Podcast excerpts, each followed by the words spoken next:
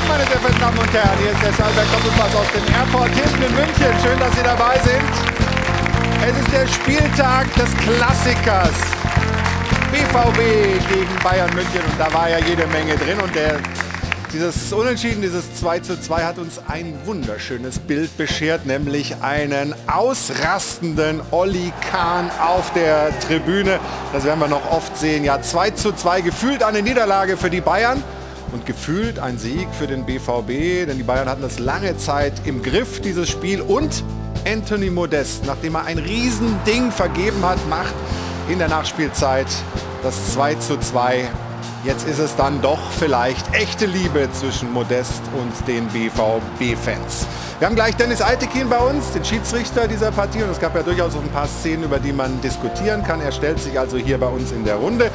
Und wir sprechen über Bayern 04 Leverkusen. Da ist ein Weltstar zurückgekehrt auf die Bundesliga-Bühne, war ja Spieler bei Bayern München. Jetzt ist er Trainer von Bayern 04 und gleich gewonnen. 4 zu 0 gegen S04, gegen Schalke. Er ist noch ein Neuling als Trainer auf diesem Niveau, aber der große Hoffnungsträger für Bayer. Und wir sprechen über den Tabellenführer.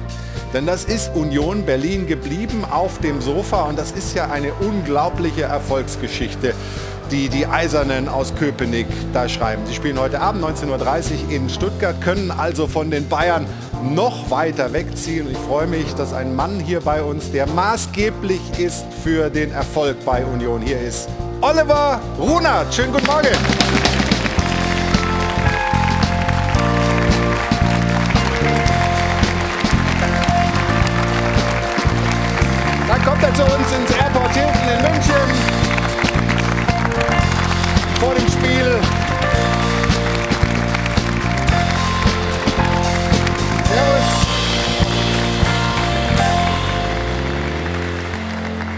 Oliver, ich habe schon gedacht, du bringst mir ein Geschenk mit. Was hast du da?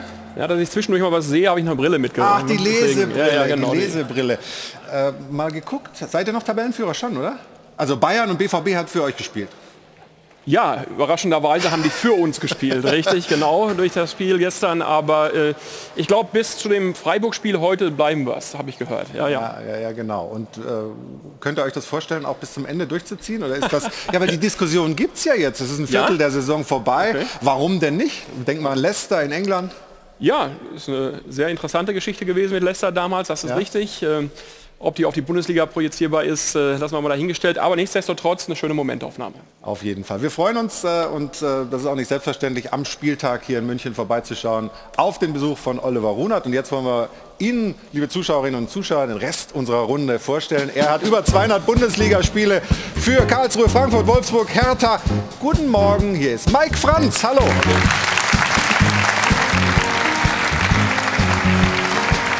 Er war gestern noch in Dortmund im Stadion. Hier schon sehr häufig in der Runde. Der Chefreporter des Kicker ist da, Carlo Wild. Hallo. Hallo, Hallo.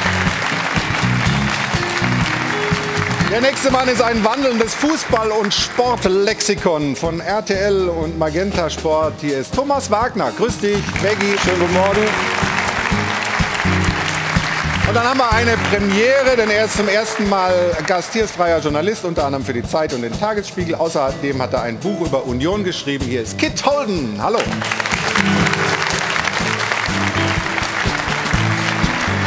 Und natürlich am Start, wie immer, unser Wettkönig Stefan Effenberg.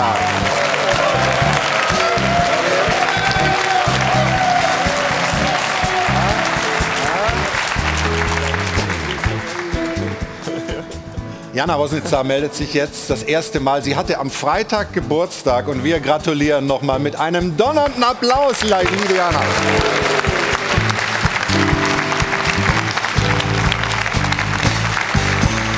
Vielen Dank, sehr lieb.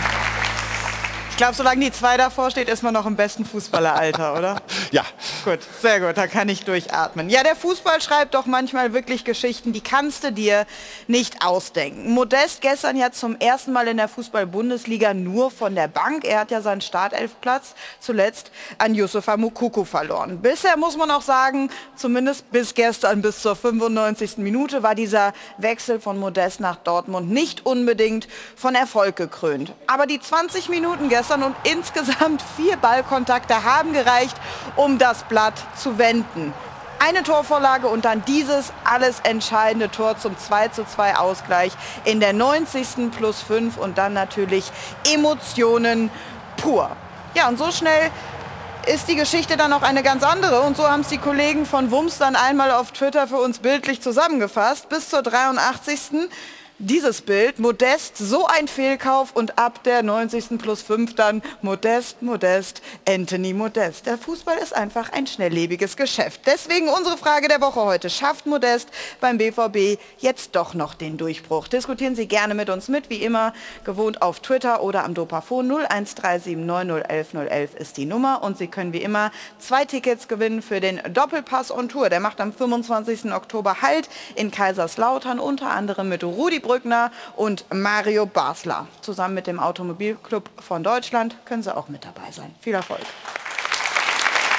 Viel Erfolg dabei und wie gesagt, lassen Sie uns wissen, was Sie glauben, wie diese Beziehung Modest BVB weitergehen könnte und ob das ein Wendepunkt war, dieses Tor gestern in der Nachspielzeit.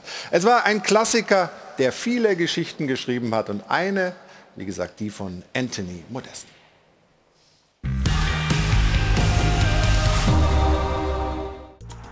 Es ist der Moment, in dem alles abfällt. Anthony Modest köpft sich zum Helden im Klassiker.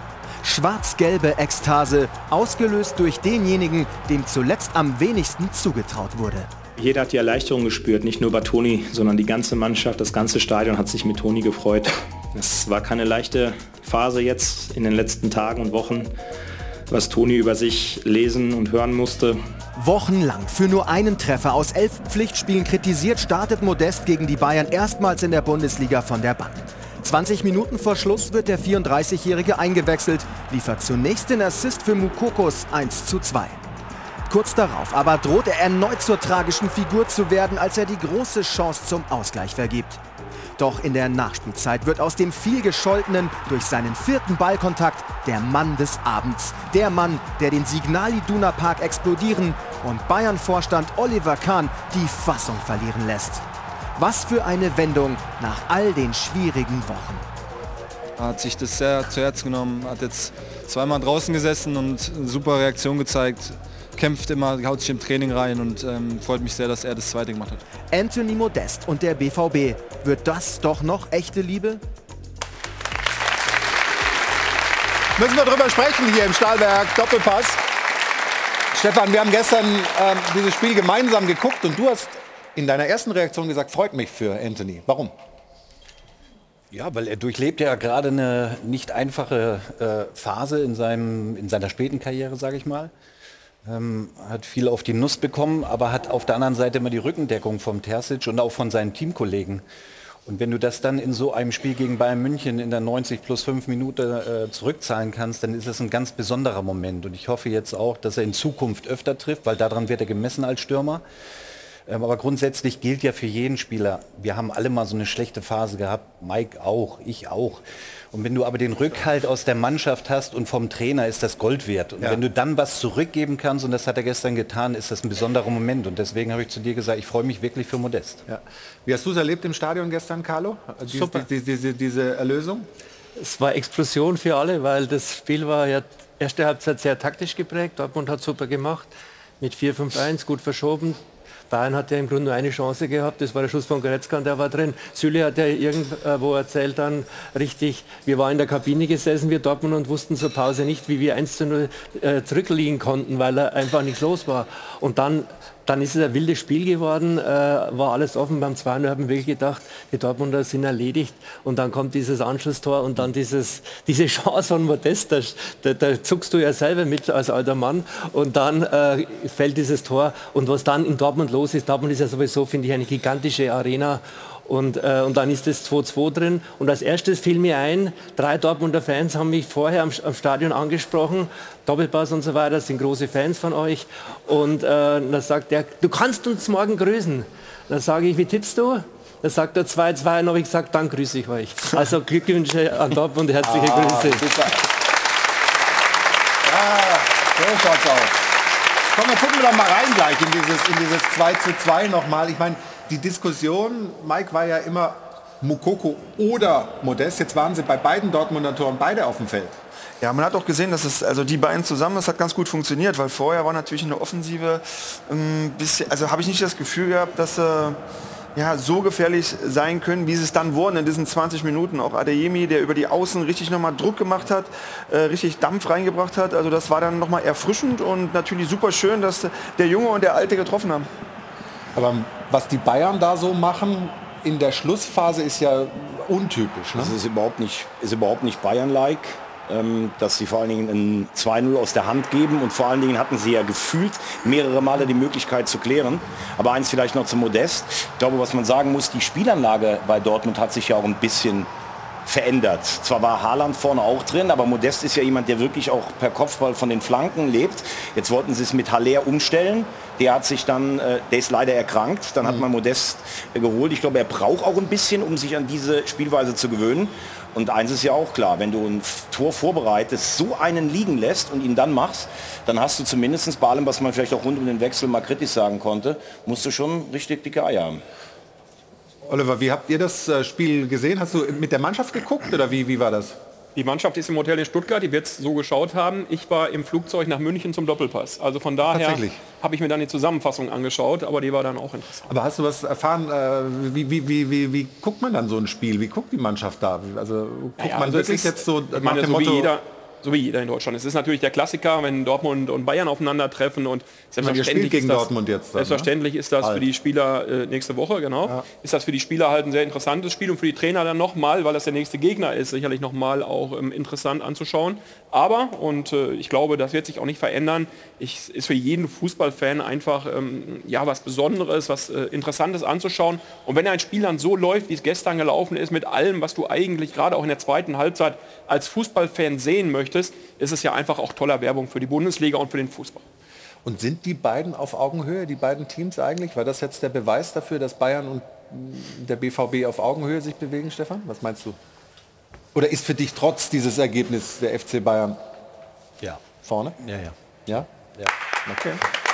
Aber Ja, ich habe ähm, gestern während des Spiels habe ich mal überlegt, wer würde denn von Dortmund jetzt eigentlich in der Startformation bei den Bayern stehen? die Diskussion hat dir der Carlo auch schon mal aufgemacht vor Und einer Weile. dann Ja? fiel mir Bellingham ein, Ja. den ich überragend finde. Vielleicht ein Innenverteidiger noch, weil ich Upamecano immer noch nicht so richtig angekommen sehe.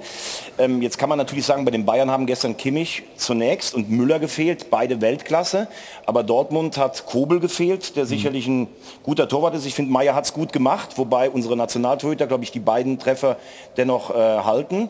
Wir gucken uns die gleich mal an, ja. Genau, dann Reus, der sicherlich im Dortmunder Offensivspiel den Unterschied machen kann und Aller.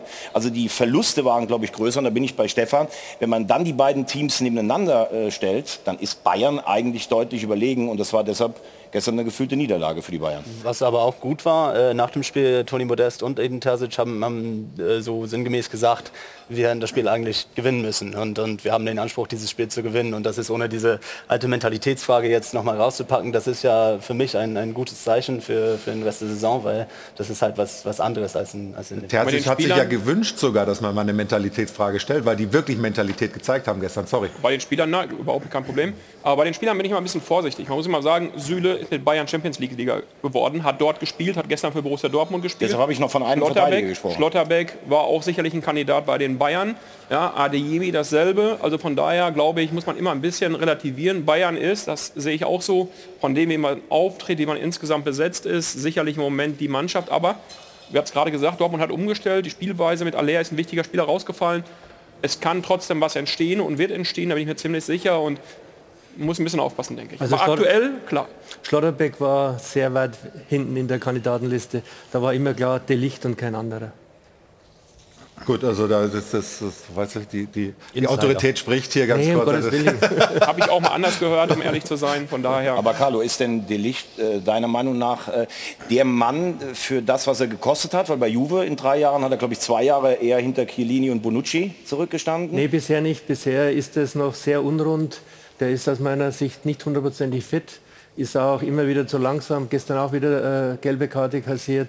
Äh, ist auch in Juve oft bei Elfmetern schuldig gewesen. Also äh, der muss äh, die Hymnen, die da gesungen werden in München, weil er auch so viel gekostet hat, da hat er bisher noch kein Echo äh, gebracht. Ja, wir, wir, wir, kommen noch zu diesen Szenen auch, auch zu der gelben Karte, die du gerade erwähnt hast, aber wir lassen uns noch mal ein bisschen beim Spiel bleiben. Wir gucken mal auf das 1 zu 0. Leon Goretzka. Ähm, toller Schuss, die Frage natürlich haltbar oder nicht, aber äh, zunächst mal die ganze Vorbereitung, Stefan. Genau, Mané macht jetzt auf, jetzt kommt gleich Musiala ins Spiel. Also erstmal der Pass ist natürlich auch fein, aber jetzt die Übersicht auch von Musiala, ne? dass er da noch den Blick hat, auch für das Zentrum. Und Goretzka ist in perfekter Position zentral. Für mich ist der Ball nicht haltbar. Weil wir gleich auch in einer Zeitlupe nochmal die Hintertorperspektive haben. Das war schwer zu sehen. Oliver Runert nickt auch, ne? oder? Ja, hundertprozentig für mich auch. Der erste ist für mich auch äh, schwierig bis gar nicht zu halten. Wobei, wenn er vielleicht einen Zwischenschritt noch macht, er sieht ihn Aber- natürlich schwierig, äh, dann glaube ich, kann er vielleicht rankommen. Aber wie gesagt, für mich kein Torwartfehler. Also Özcan macht den Fehler. Özcan Ja, muss genau. raus, der muss blocken. Richtig. Er dreht sich halt auch weg, ne? Özcan, ja, gibt, guck mal. So, und wenn er jetzt vielleicht einen Zwischenschritt noch macht, Ja, ich gehe nach links. Er ist auf dem Weg macht in die ja andere Schritt Ecke. nach Ja. hinten und deswegen hat er, kommt er halt nicht mehr rüber. Also ich dafür sind uns eigentlich kein Fehler, aber Nein, nicht- haltbar. Doch, definitiv. Ist haltbar. Stefan, absolut. Ich finde, äh, ich Also so, wie, so wie er, Carlo, so wie er, also ich war ja kein Torwart, aber so wie er be sich bewegt, den letzten Schritt, Zwischenschritt ist richtig, den, da kommt er aber nicht hin, weil er den Rück, den Schritt nach hinten macht und den kommst du halt nicht mehr rüber. Der Ball ist flach geschossen, ist scharf geschossen, für mich ist der nicht haltbar. Erster Fehler natürlich von Ötschern, weil wenn er so rausgeht, der muss darf man natürlich die Beine nicht aufmachen. Ja, ne? was halt, ja, naja, also, also Fehler. Nein, also, du Du weißt, was kannst halt keinen Schritt machen, wenn du die Beine nicht auseinander machst. Das ist schwierig. aber wenn du dich vielleicht reinlegst, wenn du dich vielleicht, du wenn du vielleicht am. Boden gräbst, ne? oder? Also ich sage ja, schwierig, schwierig bis, ich habe gesagt schwierig, weil nochmal die Aktion, die Spielsituation ist ja, wie er es gerade sagt, wie Stefan gerade sagt, er geht den Schritt mit, weil er damit rechnet, dass der Spieler den, den Weg an, am Özcan vorbei macht und dann kommt aber der Schuss durch alle durch. Dann bist du in der Bewegung nach links und sollst rüber. Wie sollst du den Zwischenschritt machen? Das ist eigentlich genau. kaum möglich. ja, sehr gut. Ja, hat er mega analysiert. Ja, sehr gut. Aber die, und die, wir, wir Und er ist meiner Meinung, das finde ich auch sehr gut. Ja, das ist ja, ob das die ganze. Sendung so bleiben wird, das werden wir beobachten. Ne? Werden wir sehen. Ähm, gucken wir noch mal auf eine Chance, die die Bayern hatten, äh, kurz nach der Pause durch Manet, weil der Tenor hinterher war ja schon so, Mensch, wir hätten das eigentlich früher zumachen. Und wir hatten genügend Chancen, das Spiel zu gewinnen.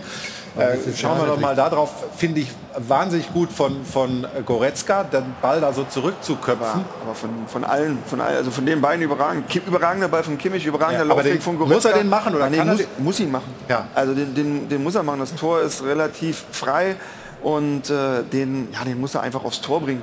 Und dann ist er drinne.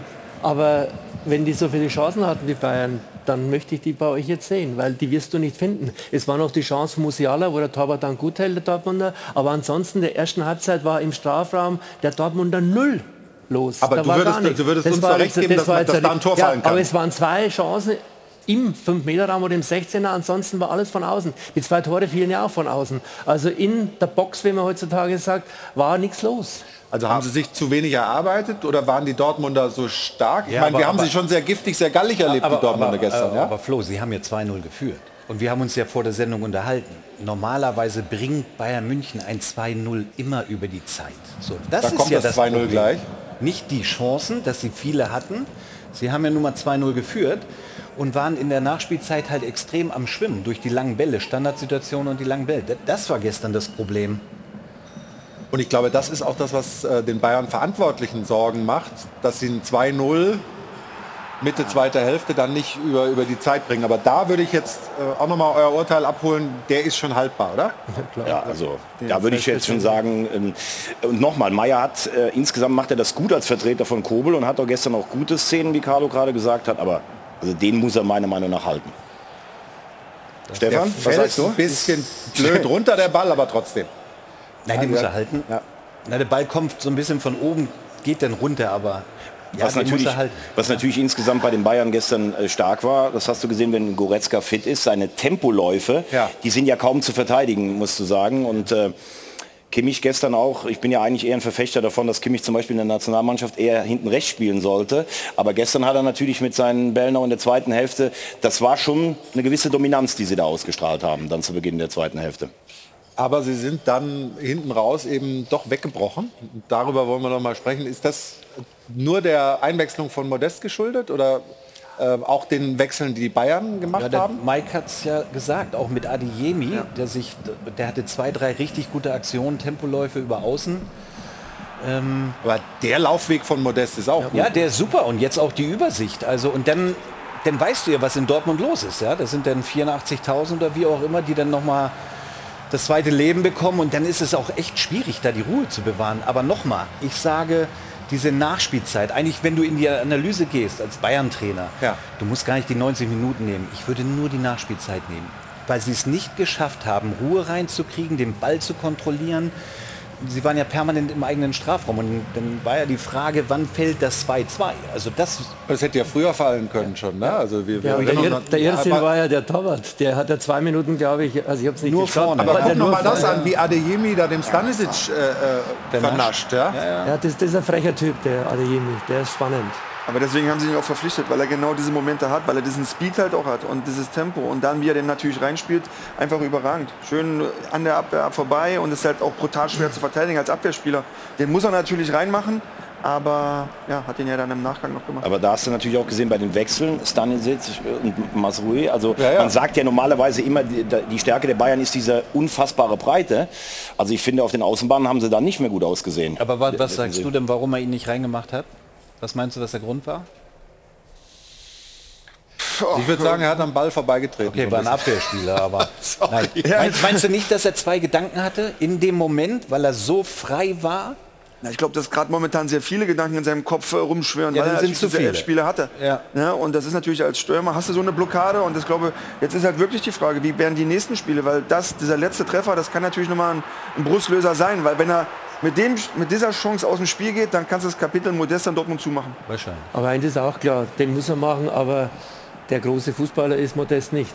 Der kann gut Kopfball spielen. Oder dass war das ein letzter Kombinationsfußballer ist. Ich glaube nicht, dass der in Dortmund äh, die Übernummer werden wird. Vor allem, wenn hoffentlich Aller wieder gesund wird und mitspielen darf. Und ich muss sagen, schlechter für den Stürmer wäre, wenn er gar nicht in die Position erstmal kommt. Also das, das wäre ein noch schlechteres Zeichen, dass er so. Das kannst du aber keinem Dortmund-Fan erzählen, wenn das Spiel 2-1 ausgeht. Also, das ist dann äh, diese Argumentation, das stimmt, ist richtig, er ist da, aber den musst du einfach machen. Trotzdem, Carlo, warum schwimmen die Bayern dann? Was fehlt dieser Mannschaft noch? Was, warum geben sie ein 2-0 dann noch so her? Ja, wo du, du, normal denkst du ja, die Bayern sind dann so souverän, dass sie das Ding nicht, nicht aus der Hand geben. Die Frage habe ich gestern dem Leon Goretzka gestellt und er hat sich dann in die Nacht geflüchtet und hat gesagt, da muss ich erst mal drüber schlafen. Dann habe ich dann zu ihm gesagt, ja, dann müssen wir morgen telefonieren. Aber äh, die waren ratlos, die haben alle vom verlorenen Sieg gesprochen, von verlorenen zwei Punkten, waren natürlich auch entsprechend angesäuert. Äh, aber ich glaube, man muss doch jetzt bloß einmal die Tendenz anschauen. Das wiederholt sich ja, ne? Gegen die- Stuttgart war's du ja auch so. aus dem Mund, ja. Äh, Die haben die letzten sechs Spiele eines gewonnen und das gegen die Leverkusener Mannschaft, die ohne Defensive gespielt hat und natürlich gegen die Weltklasse-Truppe aus Pilsen. Äh, So gesehen äh, muss man sagen, war das zuletzt nicht viel. Und wenn man sieht, neun Spiele, vier Unentschieden, Ja, ja. Und, und nur ein Sieg und äh, das, ist, äh, das ist nicht Bayern München. Und man sieht ja auch am Schluss dann, äh, die haben es ja nicht geschafft, obwohl der Torwart ständig da vorne rumgerannt ist, mal einmal zu sagen, jetzt schaue ich mal, ich will jetzt nicht den Thiago verherrlichen, es war ein wunderbarer Fußballer, hat aber auch schlechte Tage gehabt. Aber so einer, der mal das in Ruhe dann verteilt, das war gestern auch nicht. Und das war ja die letzten 20 Minuten eine komplett für die Zuschauer fantastische Veranstaltung, aber für Fußballer eine wilde Veranstaltung. Da sind die Bayern zu 5 zu 6 nach vorne. Der Nagelsmann stand außen, hat immer so gemacht, also das Ganze kompakter machen. Aber da hat es natürlich in Dortmund, wenn da 80.000 toben, wenig Einfluss. Aber das war, sie kriegen einfach nicht hin, das abzustimmen. Und dann natürlich auch das Zweikampfverhalten, Musiala wird zu Recht gelobt über die Maßen. Schauen wir an, als äh, äh, Ariemi den Ball reinluft auf den Schotterbeck, er blockt nicht richtig. Wenn er aggressiv herangeht, kann er das da lösen. Und es sind halt auch so viele Momente. Und ich habe gestern auch so den Eindruck gehabt, dass sie schon gedacht haben, 2-0, dachten wir ja auch, da passiert nichts mehr. Und da kommt eins zum anderen. Aber ich finde, das ganze Gefüge, das passt noch nicht. Und was natürlich einfach so ein Typ, das, das ist jetzt keine neue Erkenntnis, aber auch ein Lewandowski, wenn der früher drin stand, da war einfach Autorität auf dem Fußballplatz. Gut, aber jetzt das- war der Müller auch noch weg. Das muss man ja irgendwann mal akzeptieren, dass der weg ist. Ja, ja, aber das Thema wird die Bayern verfolgen, bis sie einen neuen neuen haben. Aber normalerweise bei 2-1 wäre es oft der Fall gewesen, dass die Bayern einen Konter gefahren hätten, hätten das 3-1 gemacht. Und ich habe auch das Gefühl, weil gerade hier die Serie angesprochen wurde, sechs Spiele nur ein Sieg, mhm. auch wenn du siehst, wie die Gegner gegen die Bayern spielen mittlerweile, äh, das war ja in der Vergangenheit oft so, dass die mit Angst dahin gefahren sind oder zu Hause versucht haben, möglichst wenig zu kassieren. Und jetzt versucht der Gegner was. Gestern kam natürlich dann auch die Atmosphäre dazu, mhm. aber diese Autorität, hat gerade Carlo gesagt, auf dem Platz, dass du als Gegner auch denkst, boah, gegen die Bayern haben wir gar keine Chance. Das sehe ich im Moment nicht. Ja. Edin Terzic war gestern sehr emotional, lange gerätselt. Woran liegt das? Äh, wir wissen es mittlerweile, sein Vater ist äh, offensichtlich verstorben ähm, und das ist natürlich unglaublich schwierig. Das ist, äh, glaube ich, letzten Sonntag passiert. Und was er da durchmacht, was dann so ein Trainer in so einer, in so einer sehr privaten Situation durchmacht, hat, hat man dann gestern auch gesehen. War noch ein Champions League-Spiel unter der Woche, jetzt dieses Spiel. Ähm, ich finde aber jetzt mal unabhängig davon, er macht es gut, oder? Wie siehst du ihn äh, beim BVB gerade? Also Nein, er macht das sehr gut, überhaupt keine Frage. Er hat auch diesen Draht zu den Spielern, also in dieser sozialen Kompetenz ist ja auch enorm wichtig. Das sind ja auch herausragende Spieler bei Borussia Dortmund.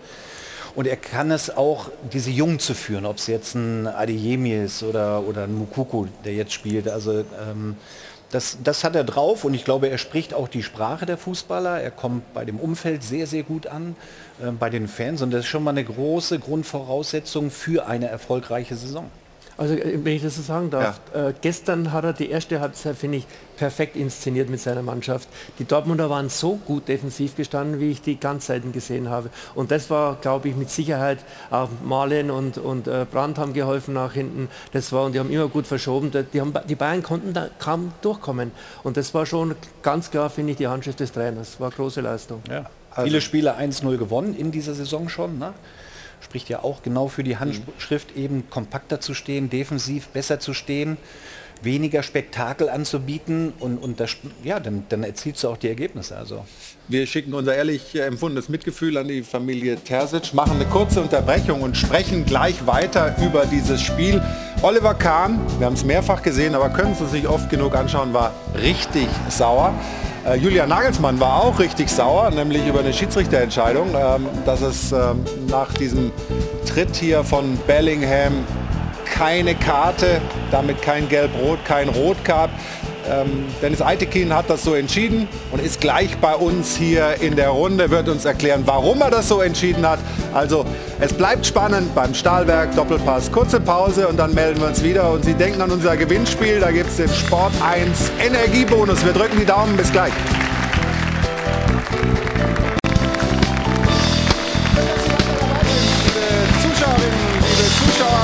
Stahlwerk Doppelpass hier aus dem Airport Hilton in München. Hajo von Adel und Band hauen in die Tasten.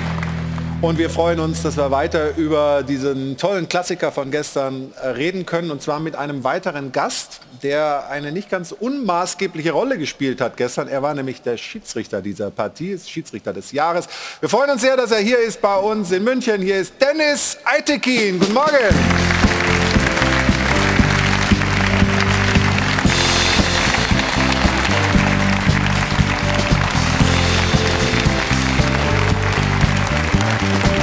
Geht die Drehtür ganz langsam bei ihm offensichtlich, aber jetzt kommt er zu uns hier rein.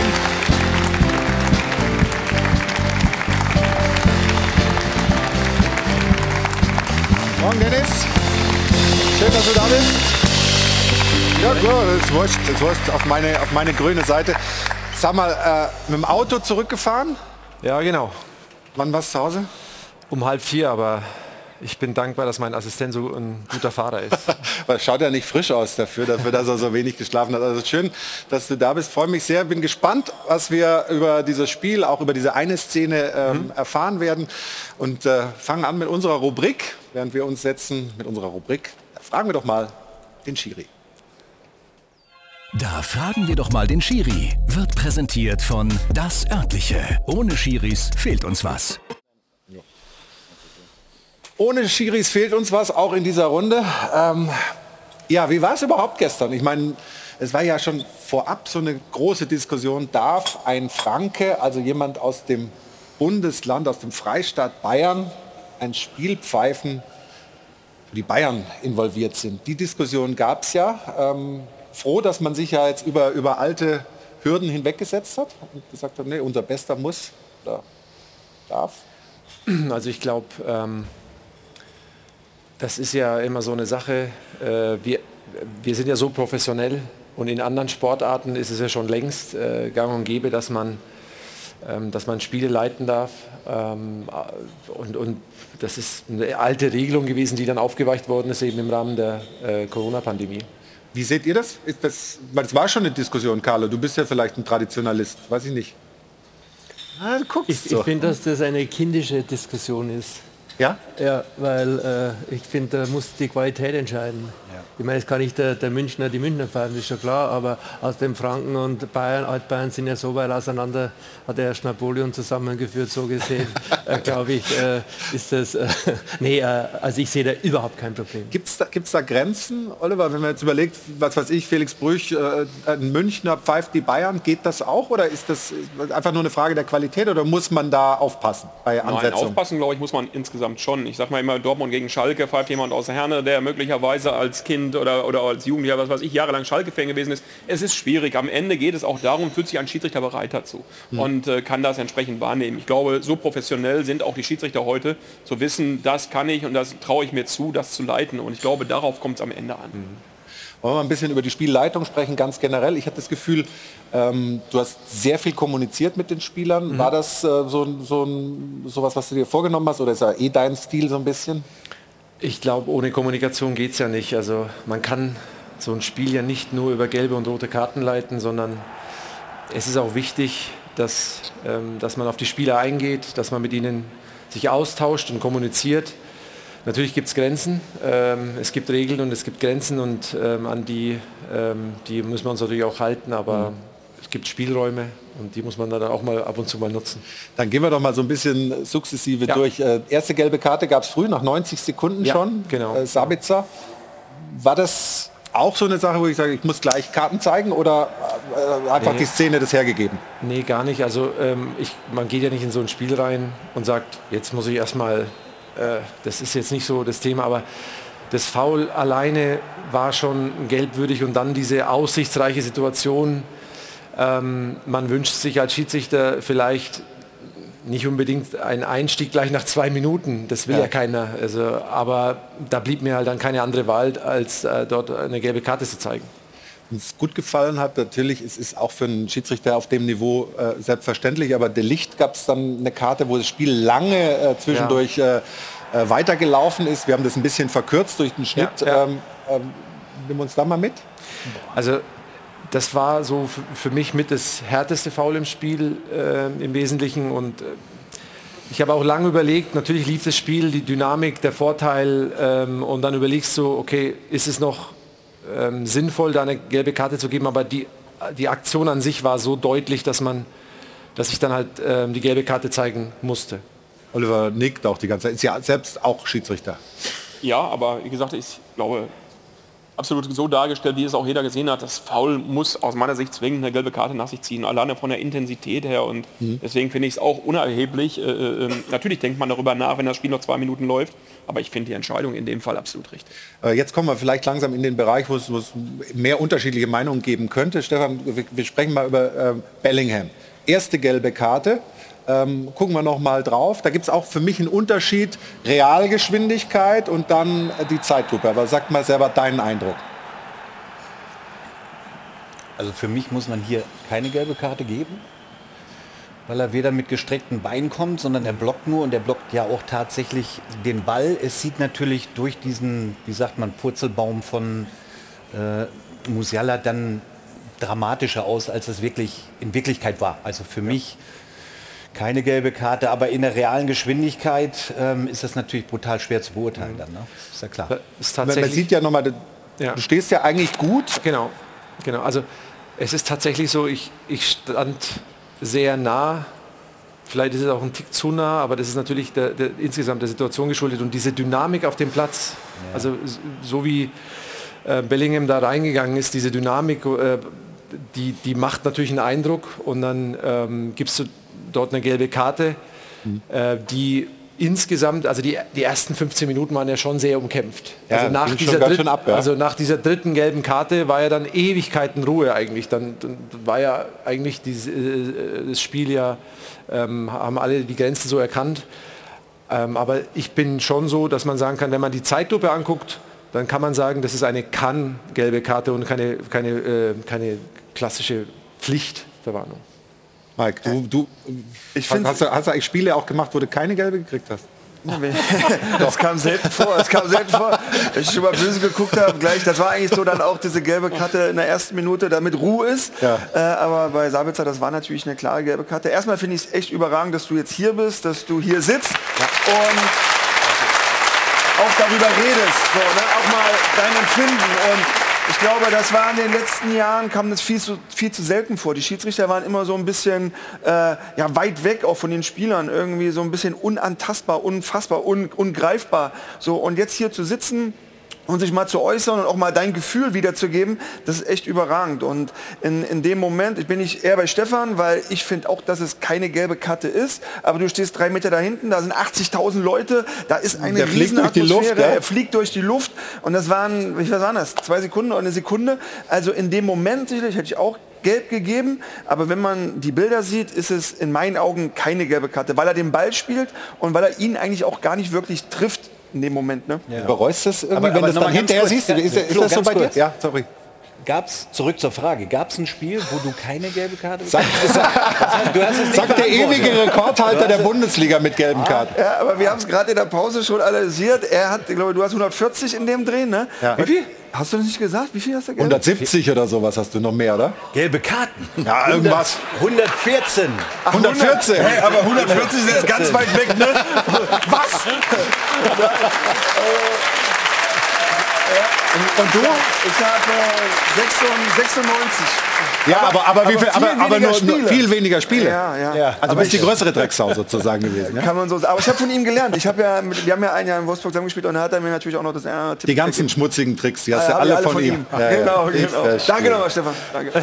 Ja. Okay, äh, aber kommen wir noch mal zurück zum Spiel. Es gab ja dann eben die Szene, an denen sich die, die Gemüter dann wirklich erhitzt haben hinterher. Ähm, und die gucken wir uns jetzt noch mal an. Bellingham versucht den Ball zu spitzeln und trifft einen Bayern-Spieler im Gesicht. Ja. Und du hast gar nicht gepfiffen. Überhaupt. Doch, doch, doch gepfiffen habe ich schon. Ach so, okay, das sah halt so aus, als ob es weit, als weiter lief. Ja. Aber keine Karte gezeigt. Warum? Also zunächst ist ja so, ähm, wenn wir diese Szene ganz ohne Emotionen, ganz isoliert betrachten, dann ist es eine gelbe Karte. Also ganz isoliert. Wenn wir es jetzt ohne Emotionen betrachten, Das können wir ja nicht als Ähm, Menschen meistens. Ja. das Ding ist, von uns Schiedsrichtern, wir sind ja, wird ja auch viel erwartet, dass wir eine gewisse Empathie und ein gewisses Gefühl für das Spiel, für die Spieler und auch für die, für die Situation haben. Und in der Situation war es tatsächlich so, dass ähm, ich sehe, dass da was passiert. Der Jude macht das nicht absichtlich. Also das, das ist, äh, da geht, na, klar kommt da dann zum Kontakt und es war im Erstablauf tatsächlich recht unspektakulär. Und, und dann bist du als Schiedsrichter geneigt zu überlegen, okay, habe ich noch einen Restspielraum, um den auszunutzen? Und ähm, wenn man das quasi im Gesamtpaket sieht, da war dieser, dieser, dieser, dieser Restspielraum noch für mich vorhanden, dass, sodass ich dann eben nicht auf die gelb-rote Karte gegangen bin. Ähm, aber wie gesagt, ich verstehe jeden, absolut jeden Bayern-Fan, vor allem, der dann sagt, isoliert betrachtet ist es für ihn eine gelbe Karte, aber diese Empathie für das Spiel mit reinzubringen, das war ähm, letztendlich die Situation. Und vielleicht ist da ein, ist ein Tick zu viel Empathie. Wir, wir wünschen uns ja oft auch als Fans oder Journalisten immer so ein... Wir reden Schieds- immer vom Fingerspitzengefühl. Ganz genau und sagen dann immer, Mensch, wenn der selbst gekickt hätte, dann hätte er es vielleicht anders entschieden. Und äh, ich glaube, was, äh, was du sagst, dass es isoliert natürlich eine gelbe Karte wäre und dann sagen die Bayern gelb-rot. Aber ich glaube, er sieht ihn irgendwie gar nicht, wie er von hinten kommt und kann es vielleicht auch sein, das wäre meine Frage, Ja. weil du bei der ersten gelben Ja, schon gesagt hast, hm, muss ich die so geben in der Gesamtzusammenhang, muss dann Bellingham runter? Es ist, also genau, wenn, wenn so eine Karte oder wenn so eine gelb-rote Karte dann ähm, ausgesprochen wird, willst du natürlich, dass es in, im, im Gesamten, dass du sagst, okay, das ist jetzt eine gelb-rote Karte, die, ähm, die, die gehört jetzt dahin. Ähm, und diesen Ermessen, diesen Ermessensspielraum gab es eben minimal in dieser Situation und ähm, man, man, ist ja auch mit Leidenschaft dabei. Also es ist ja nicht so, dass wir da so Roboter sind. Das ist ja genau das, was von uns auch verlangt wird, dass wir eben dieses Gefühl haben für das Spiel und auch für die Spieler. Nochmal, wenn man sich das eben einzeln anguckt, denkt man sich, okay, das ist rein theoretisch eine gelbe Karte. Aber im Spiel mit diesen ganzen, mit diesen Gesamtfaktoren ähm, kommst du halt, du weißt, du siehst, da, der, er sieht den Spieler nicht, der Kopf geht leicht runter. Ich weiß immer, der Mike, äh, ich meine, du weißt ja, was der selber Verteidiger, wie du das siehst, aber letztendlich war das der Grund, dass, dass du dann sagst, okay, ja, man greift und, nicht so in das Spiel und, massiv ein. Und wir dürfen nicht vergessen, wenn die Gelb-Rote kommt gegen Bellingham, dann kommt die Diskussion vielleicht wieder auf, die wir am Anfang hatten der kommt da aus Bayern und es ist wieder eine Entscheidung gegen die Bayern, für Dortmund und so weiter. Wollen wir jetzt gar nicht vertiefen, aber ja. das könnte schnell passieren. Ich glaube nicht, dass das bei dir jetzt in der Entscheidungsfindung eine Rolle nee, gespielt nee, hat. Ich sage nur, was das für Folgen haben kann. Ja. Aber wenn wir, wenn wir hier drüber reden, wollen wir doch schon zumindest noch den äh, Trainer der Bayern mit reinnehmen. Julian Nagelsmann meint eigentlich, auch mal gar nicht drüber diskutieren, ist ganz eindeutig. Nicht mal gelb, also das ist gelb, das ist ja völlig außer Frage. Äh, er hat eine Gehirnerschütterung, ist auf dem Weg ins Krankenhaus oder ist schon im Krankenhaus, ich habe nichts gehört, aber es ist natürlich ein hartes Foul, auch wenn es keine Absicht ist. Jude macht das nicht mit Absicht, muss man schon hervorheben, aber es ist trotzdem ein klarer Platzverweis, da gibt es auch nichts zu diskutieren. Ja.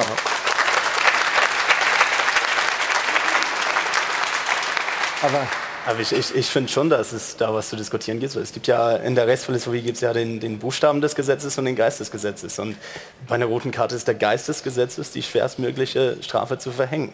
Und wenn du in einer Situation bist, wo, wo auch nur das kleinste Interpretationsspielraum da ist und wo man sagen kann, muss man hier die schwerstmögliche Strafe eine, eine Mannschaft oder einem Spieler verhängen, dann bin ich immer dafür, dass der Schiedsrichter sagt, wenn es im Zweifel bleiben 22 Spieler auf dem Platz, und im Zweifel geht das Spiel weiter. Und ich finde, ich find, für mich ist die Entscheidung genau richtig. Auch wenn es isoliert oder laut dem Buchstaben des Gesetzes klar, eine klare gelbe Karte ja. ist.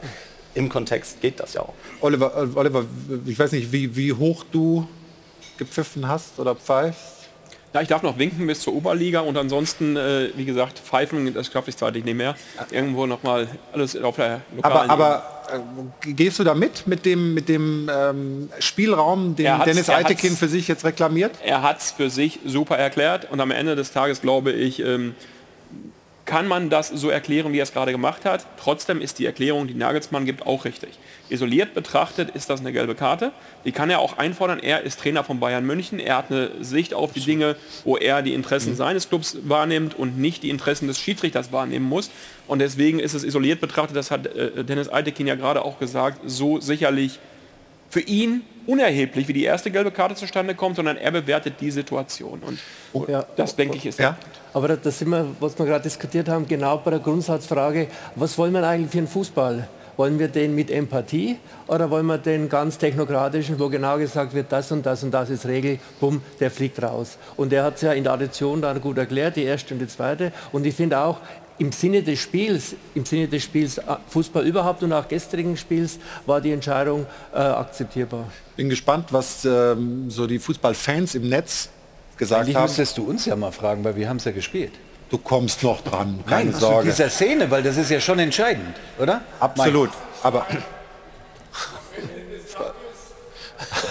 ja, stimmt. Oh, da, da, hat einer aufgepasst. Da machen wir gleich am Ende des Tages. Aber ich, dass du da reingehst, wenn ich die Jana anspiele, das ist echt so, uncharmant. Okay. Also Jana hat im Netz geguckt und ich bin gespannt, was es da für unterschiedliche Sichtweisen auf diese Szene Karte gab. 118. Die nächste Karte. Ich wusste gar nicht, dass wir die Phrasenpolizei hier eingeladen haben. Sehr aufmerksam auf jeden Fall.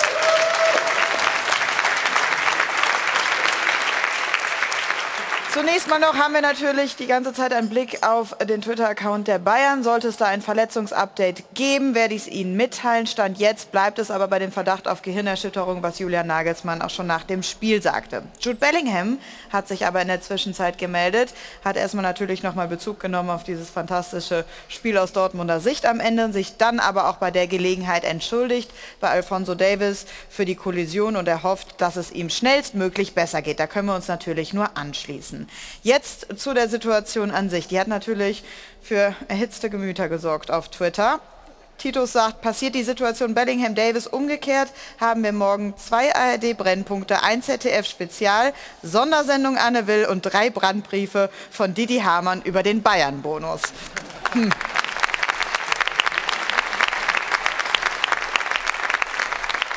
Ich würde es nicht ganz bestreiten, ehrlicherweise. Ansonsten gehen die Meinungen zu der Szene an sich stark auseinander. Bellingham tritt Davis K.O. und darf trotzdem weiterspielen, sagt er ein, eine krasse Fehlentscheidung von Eitekin auf der einen Seite, auf der anderen Seite sagen aber eben auch manche, Rot ist nicht immer gleich Rot, da spielt Fingerspitzengefühl eben mit rein und das hat Eitekin und das schließt, glaube ich, sehr gut an die Diskussion an, die wir auch hier eben schon in der Runde hatten, was Dennis auch selbst gesagt hat.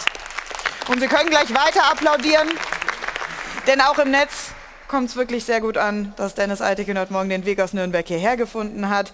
Geht zum Doper, erklärt jede Entscheidung Hammer. Gutes Schlusswort, oder? Schließe mich an, aber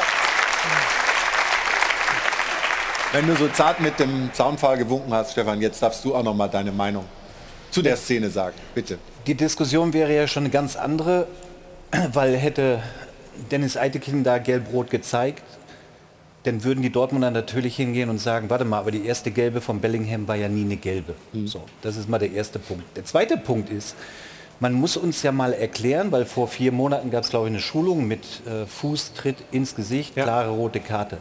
Wie wird denn das definiert? Also die Unterscheidung meinen Genau, die Unterscheidung. Ja, ja. Das ist, glaube ich, ganz wichtig für die Zuschauer mal Ja. zu hören. Ja. Und zu dem Foul bin ich auch der Meinung, ich hätte dort, ich bin nur Hobbyschiedsrichter am Fernseher. Ähm, Das ist aber aber, aber leidenschaftlich. ich hätte auch kein Gelb-Rot gegeben, aus einem ganz einfachen Grund. Es sieht natürlich spektakulär, also was heißt spektakulär? Es sieht natürlich schlimm aus, aber er will ja den Ball rüberlupfen. Also es ist kein gestrecktes Bein. Es ist nicht voll durchgezogen. Da würde ich jetzt sagen, sind für mich Unterschiede im Spiel. Ähm, und deswegen hätte ich da auch nicht gelb-rot gezeigt. Stefan, Also- willst du die zukünftig die Regelschulungen machen? Das Weil mache ich exakt gerne. das sind die Punkte, Ja. die das unterscheiden, aber Das ist der Unterschied. Ja, aber- aber das- aber also, das das würde ich und gern- er zieht Ja. ja. auch nicht durch. Er Ja. zieht ja nicht durch. Das sind riesengroße Unterschiede, die eben wahrscheinlich dich veranlasst haben Ja. zu sagen, ich gebe nicht gelb-rot, sondern Manuel Neuer und auch Julian Nagelsmann haben hingewiesen auf diese Regelschulung. Haben Ja, ja, gesagt, genau. Die haben uns gesagt, das ist rot auf jeden Fall. Also was ist da die Genau. Unterscheidung? Also zunächst mal vielleicht eine Sache. Ich finde es wirklich äh, sehr schön, dass wir in der Sache hart diskutieren können. Ich akzeptiere auch absolut diese Meinung, äh, wenn einer sagt, für mich ist das eine gelb-rote Karte, aber genau auf dem Niveau, wenn wir so miteinander umgehen, dann ist es wirklich wunderbar, weil ich einfach merke, dass wir in der Sache diskutieren und ähm, leider insbesondere äh, bei, bei den sozialen Medien äh, äh, verrutscht es, dann wird man beleidigt etc. Da, da, ist dann, da, da geht das verloren. Aber nochmal zu, zu dem Thema. Ähm, der Riesenunterschied ist tatsächlich, ähm, bei diesen Regelschulungen gab es tatsächlich zwei Situationen, die äh, gezeigt wurden. Und da ist die eine Thematik, dass der Spieler, der dieses Foul begeht, den anderen sieht, mit einem gestreckten Bein kommt. Das heißt, gefähr, gefährdend spielt in einer, in einer brutalen Art und Weise. Und das kann ich jetzt dem Jude in keinster Weise unterstellen. Und ähm, da, also da ist auch die klare Abgrenzung. Also da hat äh, der Julian Nagelsmann, glaube ich, dieses, diese Szenen verwechselt. Ähm, und, und deswegen, äh, wie ich es ja vorhin ausgeführt habe, ich glaube, dieses Einzel betrachtet, nüchtern, ohne die Emotion und Empath Empathie, kann man sagen, ähm, ist es eine gelbe Karte. Ansonsten, wenn man dieses ganze Spielkontext äh, mit einbezieht und eben diesen, diesen Restspielraum, diese, ähm, wenn man den nutzt, dann kann man als Schiedsrichter versuchen, in so ein Spiel nicht so massiv einzugreifen in der ersten Halbzeit. Dennis, du klingst sehr reflektiert und fast schon ein bisschen zweiflerisch, habe ich den Eindruck. Würdest Nee. du das heute noch mal so entscheiden? Nee, ist gar nicht zweiflerisch, sondern ich bin generell ein reflektierter Mensch. Ich, ich hab, bin um halb vier nach Hause gefahren, er war erstmal erschrocken, weil mein Sohn da umgeknickt ist äh, und da denkst du dir, oh, ist was passiert. Und ähm, Um halb ich, vier umgeknickt.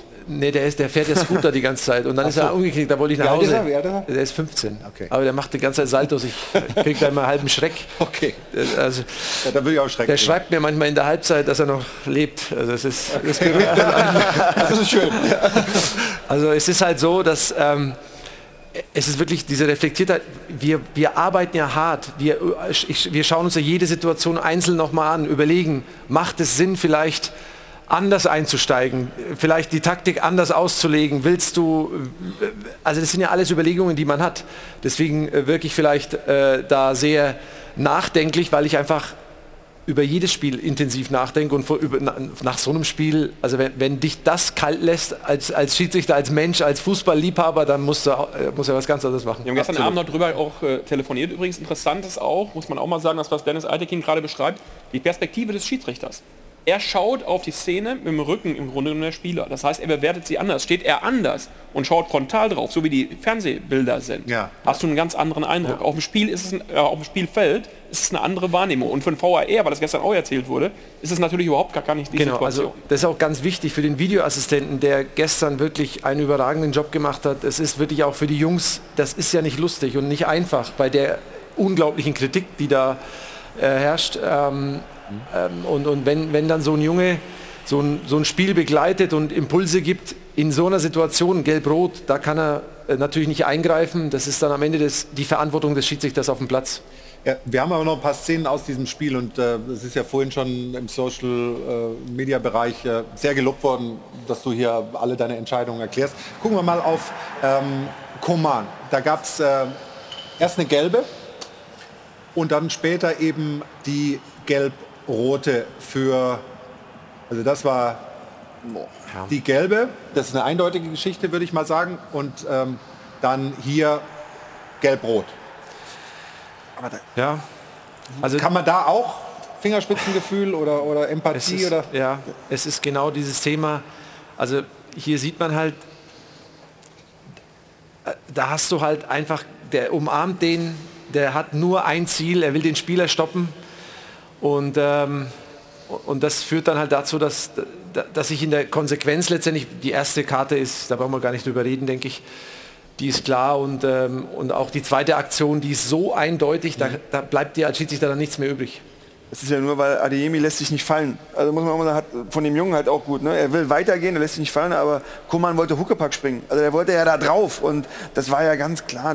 Das war eine ganz klare Mike, Der Unterschied Karte. ist ja, glaube ich, auch, das ist ja absichtlich. Es ist ein ja. taktisches Foul. Er kann den Ball nicht mehr kriegen. Und bei Bellingham haben wir ja festgestellt, es ist keine Absicht, weil er den Ball drüber lupfen möchte. Aber es ist ganz interessant. Also, uh, Uli Hoeneß ist nicht in der Leitung. Uh, Gibt es alle, alle, alle zwei Wochen nur oder alle vier Wochen nur. Also vor zwei Wochen war es auf jeden Fall so.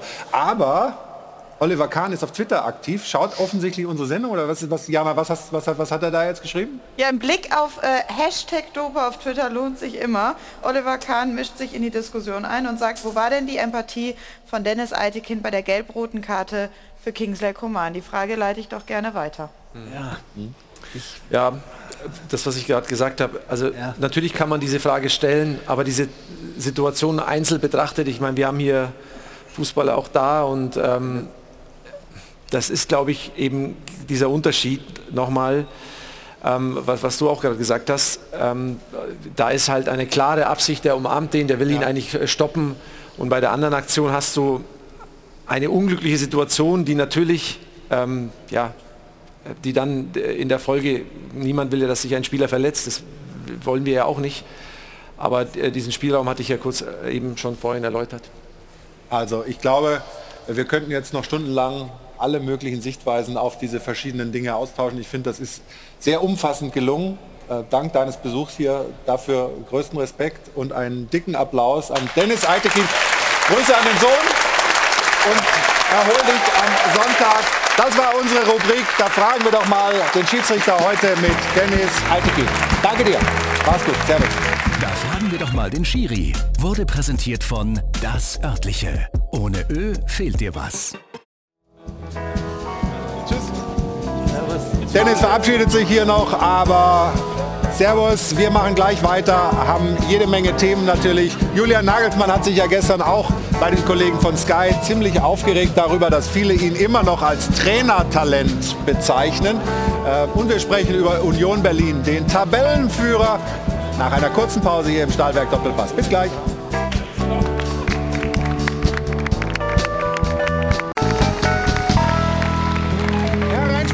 Passiert. Da sind wir wieder beim Stahlwerk Doppelpass nach einem sehr interessanten Auftritt von Dennis Eitekin.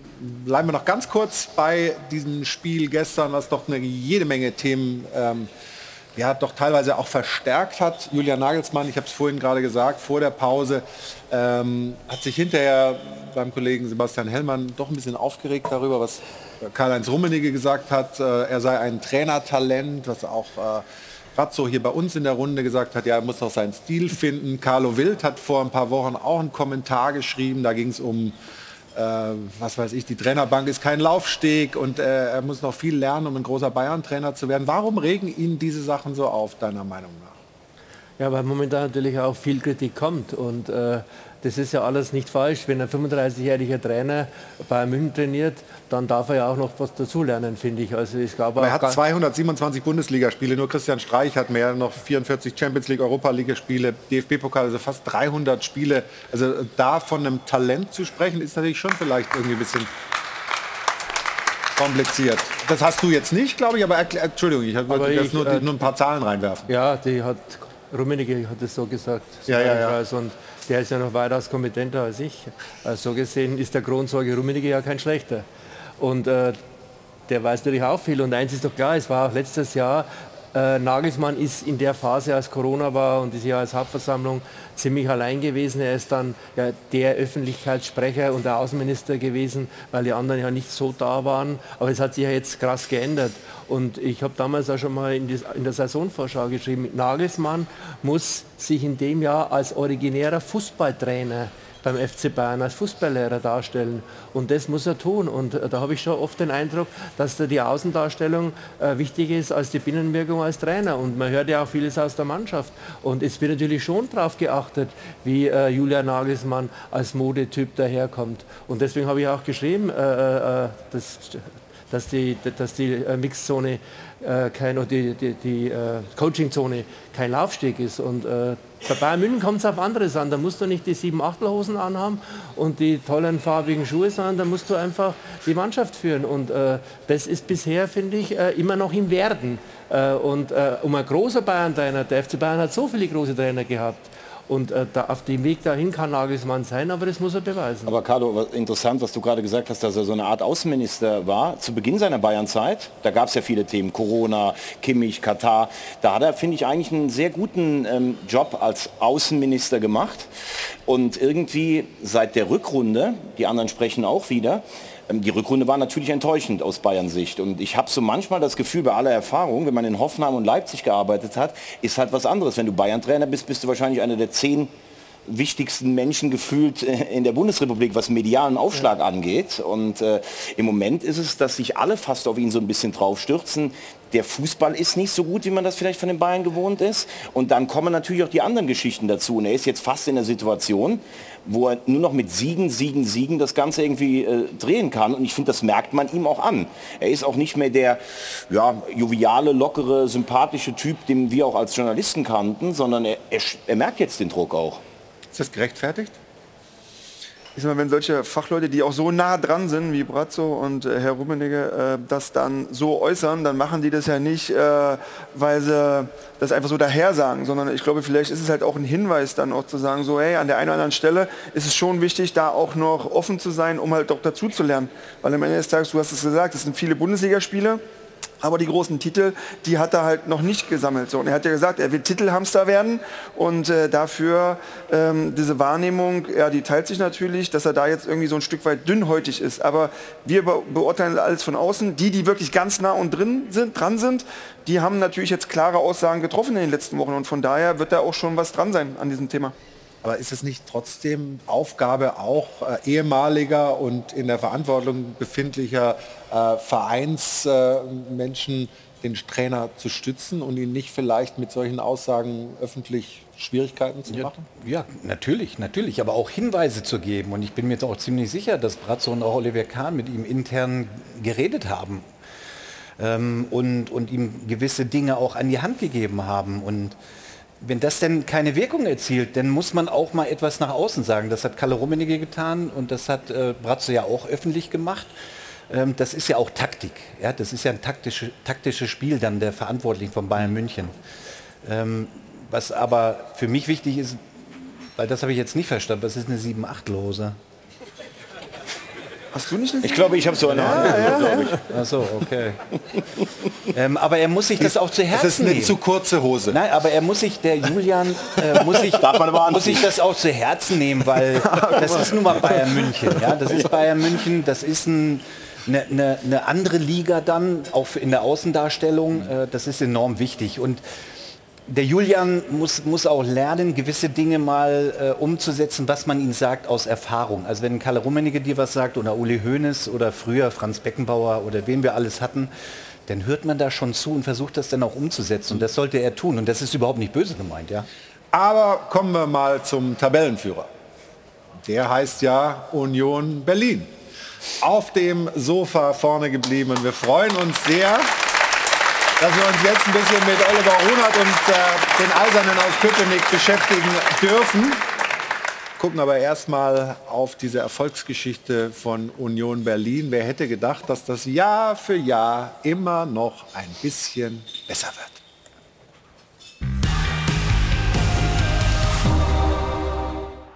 Erfolg macht sexy. Auch wenn man vielleicht nicht immer den filigransten Fußball der Bundesliga spielt. Doch die Eisernen sind kein Zufallstabellenführer. Union hat sich den Weg an die Spitze ehrlich erarbeitet. Mit gnadenloser Effizienz im Sturm. Union hat wenig Großchancen, schießt aber viele Tore. Und erlebt außerdem gerade einen Geraldo Becker in Überform. Urs Fischer hat schon wieder einen Diamanten geschliffen. Jedes Jahr holt der Schweizer das maximale Potenzial seines Kaders heraus und jedes Jahr spielt Union ein bisschen besser. Und jedes Jahr ist Union Berlin der unangenehmste Gegner der Liga. Zweikampfstark, laufintensiv, eklig, defensiv stark und wenn es sein muss, auch mal ein bisschen dreckig. Ein Spiel, das respektiert, aber nicht von allen geliebt wird. Es ist nicht so inspirativ. Etwas zu inspirativ präsentiert sich bisweilen der Union-Anhang. Pyro im Stadion ist nicht selten. Und am Donnerstag in Malmö hätten die Ultras ihrem Team fast einen Spielabbruch provoziert. Sehr zum Ärger des Präsidenten. Union hat auch, wie viele Bundesligisten, ein Pyro-Problem. Doch dafür erleben Oliver Runert und seine Eisernen im vierten Bundesliga-Jahr schon die vierte Leistungsexplosion. Es geht bestimmt schöner, aber kaum erfolgreicher. Wir fragen daher, wie attraktiv ist das Spiel von Union wirklich, Herr Runert?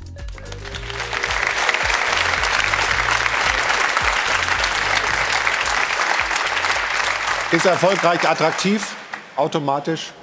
Ja. Erfolg macht ja sexy, das habe ich mal irgendwo gelesen. So, also wenn das ist die beste Antwort eigentlich, die ich hätte geben können. Von daher nehmen Sie die ja schon, oder nimmst du ja vorweg, das Ja. ist so. Ne? Nein, am Ende ist es so, dass ähm, ich glaube, ähm, die Mittel, die du anwendest, im Endeffekt, ähm, die erfolgreich sind, für uns dann auch attraktiv sind. Weil letzten Endes ähm, in der Bundesliga geht es um Ergebnisse und der Bundesliga ist Ergebnisfußball und am Ende ist äh, ein positives Ergebnis für uns. Euro. Ja, ja, ich Ja. gebe dir drei Euro gerne. ähm, deswegen, aber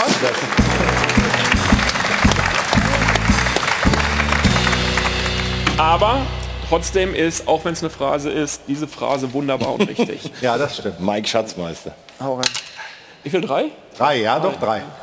Aber die nehmen auch mehr. Ja, aber das war ganz interessant, diese, diese Aussagen äh, von Christian Streich, die waren aus dem äh, Podcast äh, von Toni und Felix Groß, wo er auch so ein bisschen drüber redet, ich könnte so nicht spielen wie, wie Union, dieses, ähm, ja, die, die sind super, 3-5-2, die sind super organisiert und so weiter, aber mir, für mich, ich habe mehr Spaß, wenn vorne vier irgendwie zaubern und so weiter. Aber das ist euer Weg, oder? Christian Streich mit seinem äh, Fußball äh, mehr Ich Spaß hat, dann kann er ihn genau, dann kann er ihn spielen, weil er es ja auch sehr erfolgreich tut. Und er holt aus seiner Mannschaft dann das Beste raus. Das ist doch auch vollkommen legitim. Trotzdem muss man halt schauen, welchen Kader habe ich zur Verfügung Mhm. und daraus das Beste entwickeln. Und deswegen ist es äh, ähm, in Freiburg halt anders als bei Union Berlin und das ist ja auch das, was die Bundesliga am Ende unterscheidet und gut auch interessant macht.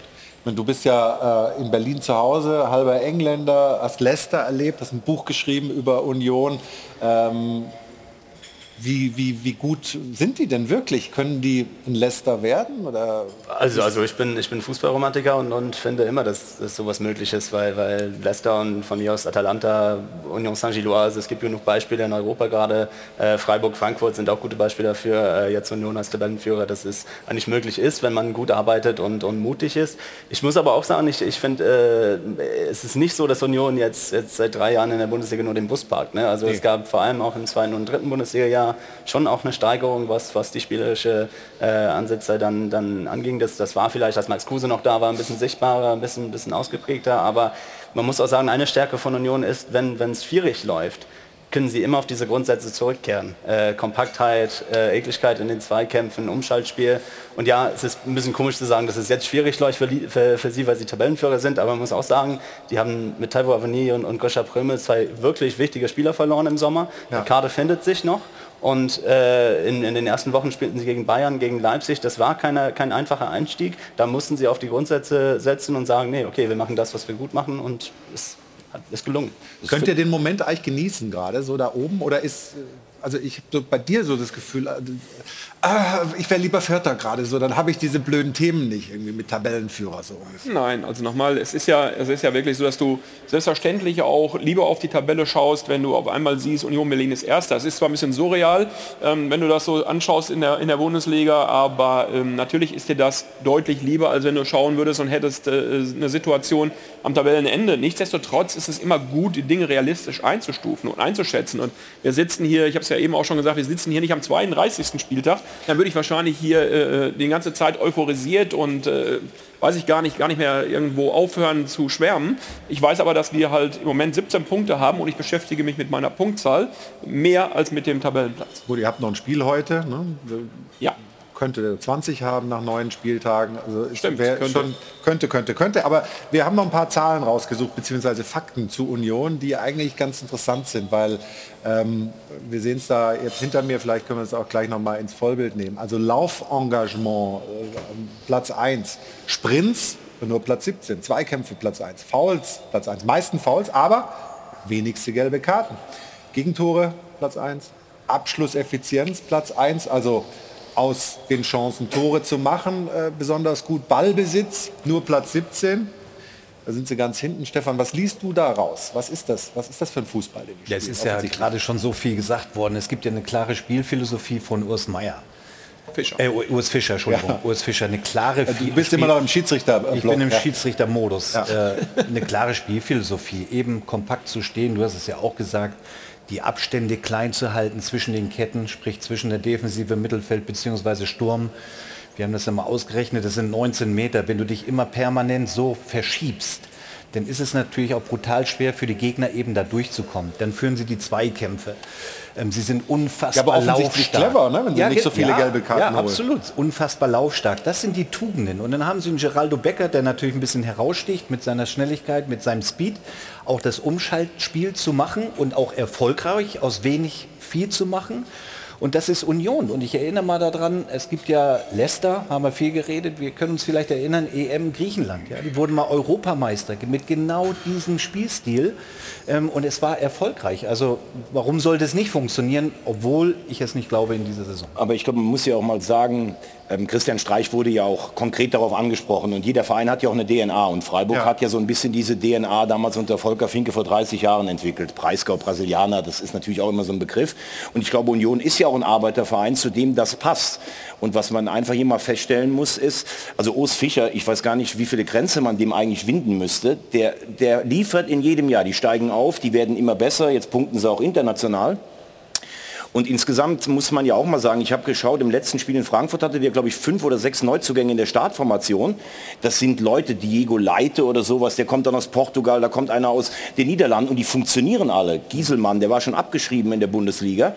Und das muss man ja auch sagen, immer Leute zu finden, die in dieses taktische Konzept reinpassen und so richtig gestandene Spieler sind. Und äh, da kann man dann wirklich nur sagen, wie das funktioniert ohne eine Delle. Allen Respekt. Vor ein, zwei Jahren hatte ich mal ein Telefonat mit Jogi Löw, da war er noch Bundestrainer. Dann hat er gesagt, wer hat die beste Abwehr von der Formation, vom taktischen in der Bundesliga? Dann denkst du natürlich, naja, Bayern München und Dortmund sind es nicht, da ist immer alles offen, hat er gesagt, Union Berlin. die spielen es perfekt. Finde ich ein großes Lob vom Weltmeistertrainer. Ja, absolut. Vielleicht können wir das den ehemaligen Abwehrspieler äh, noch mal fragen. Was machen Sie denn da so, so viel besser oder, oder so außergewöhnlich gut?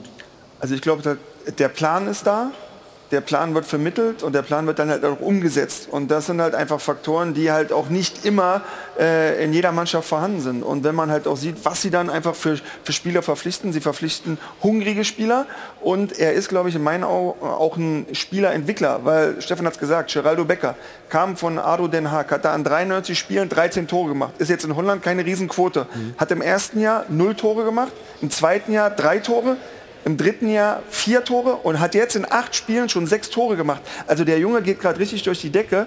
Und bei vielen Vereinen wird ja so ein Spieler, oh, der hat jetzt zwei Jahre nicht funktioniert, boah, den schieben wir mal zur Seite, weil wir holen einen neuen. So, und das ist aber bei Union nicht der Fall und das ist kein Einzelfall.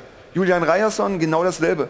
Du hast es gesagt, Gieselmann hat eigentlich, war eigentlich ein Zweitligaspieler und ist jetzt ein gestandener Erstligaspieler. Ja, also sie entwickeln Spieler, sie geben ihnen die Zeit und das ist was ganz Außergewöhnliches für einen Profifußball. Und man spricht ja gerne von, von dieser Ruhe in Köpenick. Also die Spieler sagen immer gerne, äh, äh ja, es ist ja eine, ein ruhiger Ort, Arbeitsort, äh, ein ruhiger Verein, wo man arbeiten kann, wo man sich entwickeln kann. Und ich glaube, das hängt auch ein bisschen damit zusammen mit der Kaderplanung. Das ist, ist immer früh äh, eingetütet. Also es ist immer Wochen vor, vor Ende des, äh, der Transferperiode sind alle Transfers fast, äh, fast schon fertig. Als Max Kruse jetzt im Januar ähm, zwei Tage vor Transferschluss ging, war das ein Riesenschock, weil das sonst bei Union nie der Fall ist. Und das bringt dann auch noch eine, eine gewisse Ruhe rein. Die Saisonvorbereitung kann, kann äh, besser und ruhiger ablaufen und das hat ja in den letzten drei, vier Jahren perfekt, perfekt gepasst. Ich hätte nur, also ja. mich würde eine Sache interessieren, weil es sind ja diese hungrigen Spiele, ob das ein Kevin Behrens ist, den ihr aus Sandhausen holt, wo ihr sagt, aus Sandhausen, äh, und auf einmal, aber er kommt immer seine 16, 17 Minuten, hat immer seine Einsätze, Marius Bilder damals aus der, aus der zweiten Liga in die erste Liga, kann Urs Fischer auch mit, mit Stars, also mit Kruse, hat er über einen gewissen Zeitraum, hat er das ja gut gemacht, aber können, wenn ihr perspektivisch gestandene Spieler holt, kann er das auch mit gestandenen Spielern? Naja, also ich meine, Neven Subotic, äh, Christian Gentner, die wir auch hatten und ähm, Max Kruse ist ja auch gerade genannt worden und ich glaube, Urs Fischer hat ähm, vorher schon beim FC Basel auch bewiesen, dass er das selbstverständlich kann.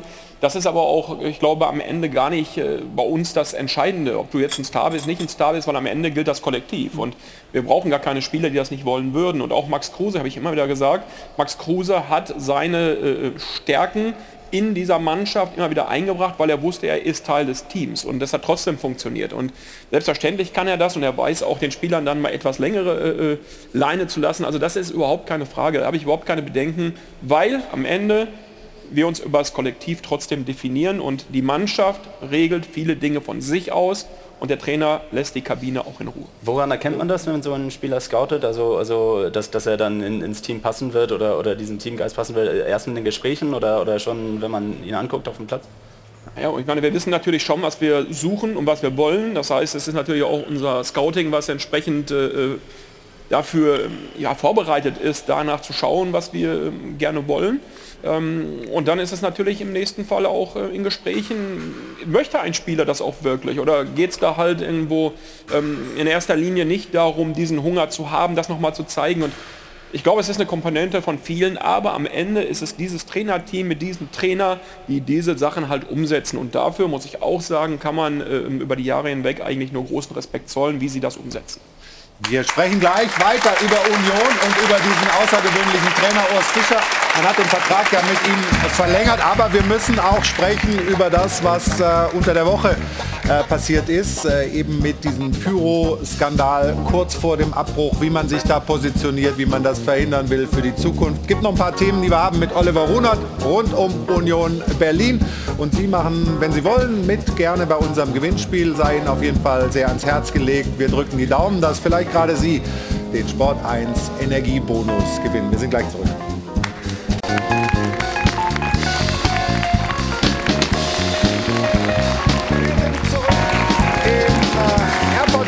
mit dem Stahlwerk Doppelpass.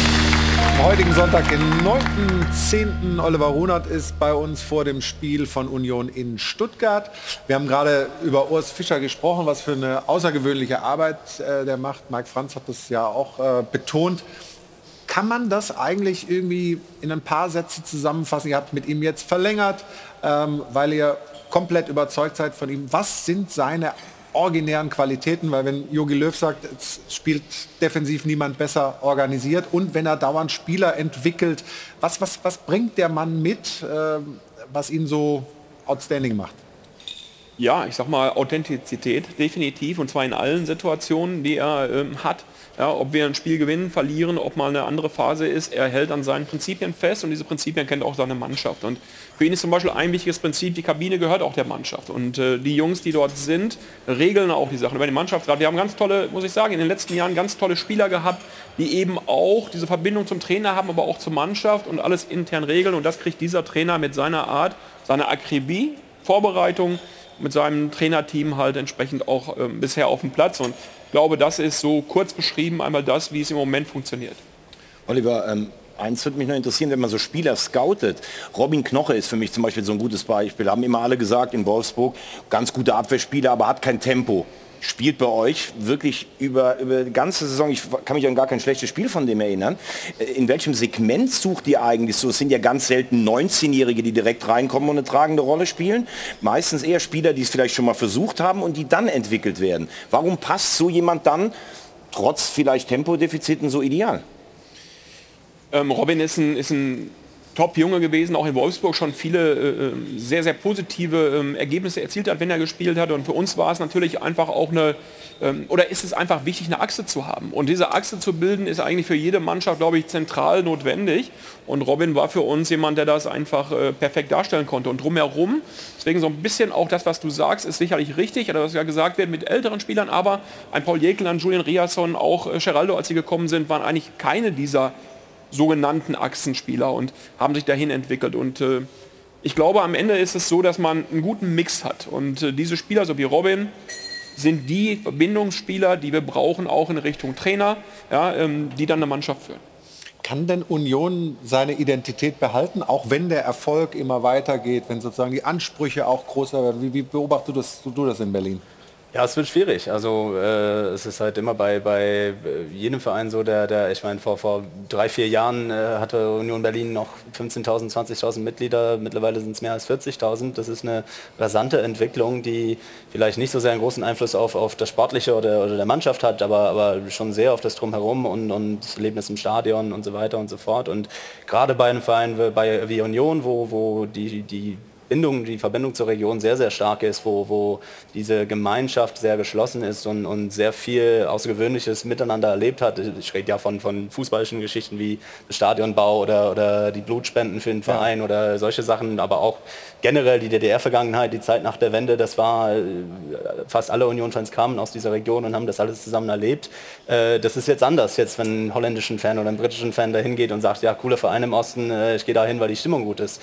Und es gibt immer mehr davon. Und das wird die, die Herausforderung in den nächsten fünf oder zehn Jahren sein für Union, dass man eben die, die sich nicht diese Leute nicht ausschließt und, und, sich nicht versteckt, sondern äh, die willkommen heißt, aber auch die eigene Identität dann bewahrt. Und äh, bisher machen sie es gut, muss ich sagen, aber, aber es wird immer schwieriger werden. Gibt es da eine Gefahr, dass, dass, dass man vielleicht ein paar Zwischenschritte auslässt, dass es zu schnell geht? Oder ähm, ja, ich glaube, könnt ihr keiner, das es hat, glaube ich, keiner damit gerechnet, dass der Verein eine solche, wie jetzt im Moment, äh, Entwicklung hat. Ja. Ähm, Aufstieg in die Bundesliga, dann plötzlich ähm, in Europa und, und, und, und, das vierte Jahr in Folge in der Bundesliga. Ähm, die ganzen, das Ganze drumherum muss natürlich mitwachsen. Aber was in diesem Club natürlich vorhanden ist, und ich glaube, das ist ganz entscheidend, ist die DNA des Clubs wird ja repräsentiert durchs Präsidium, durch die Leute drumherum. Und die sind seit Jahren konstant dieselben. Und äh, die wissen ganz genau, wie sie dort arbeiten, wie die DNA dieses Clubs ist. Und von daher ähm, auch, ich sag mal, die Fluktuation im Staff drumherum ist seit fünf Jahren, gibt es die nicht. Und da ist eine sehr kontinuierliche ähm, Entwicklung bisher erfolgt. Und deswegen bin ich optimistisch, dass auch der weitere Verlauf, Stadionausbau und Infrastruktur, Anpassung, Nachwuchsleistungszentren auch erfolgen.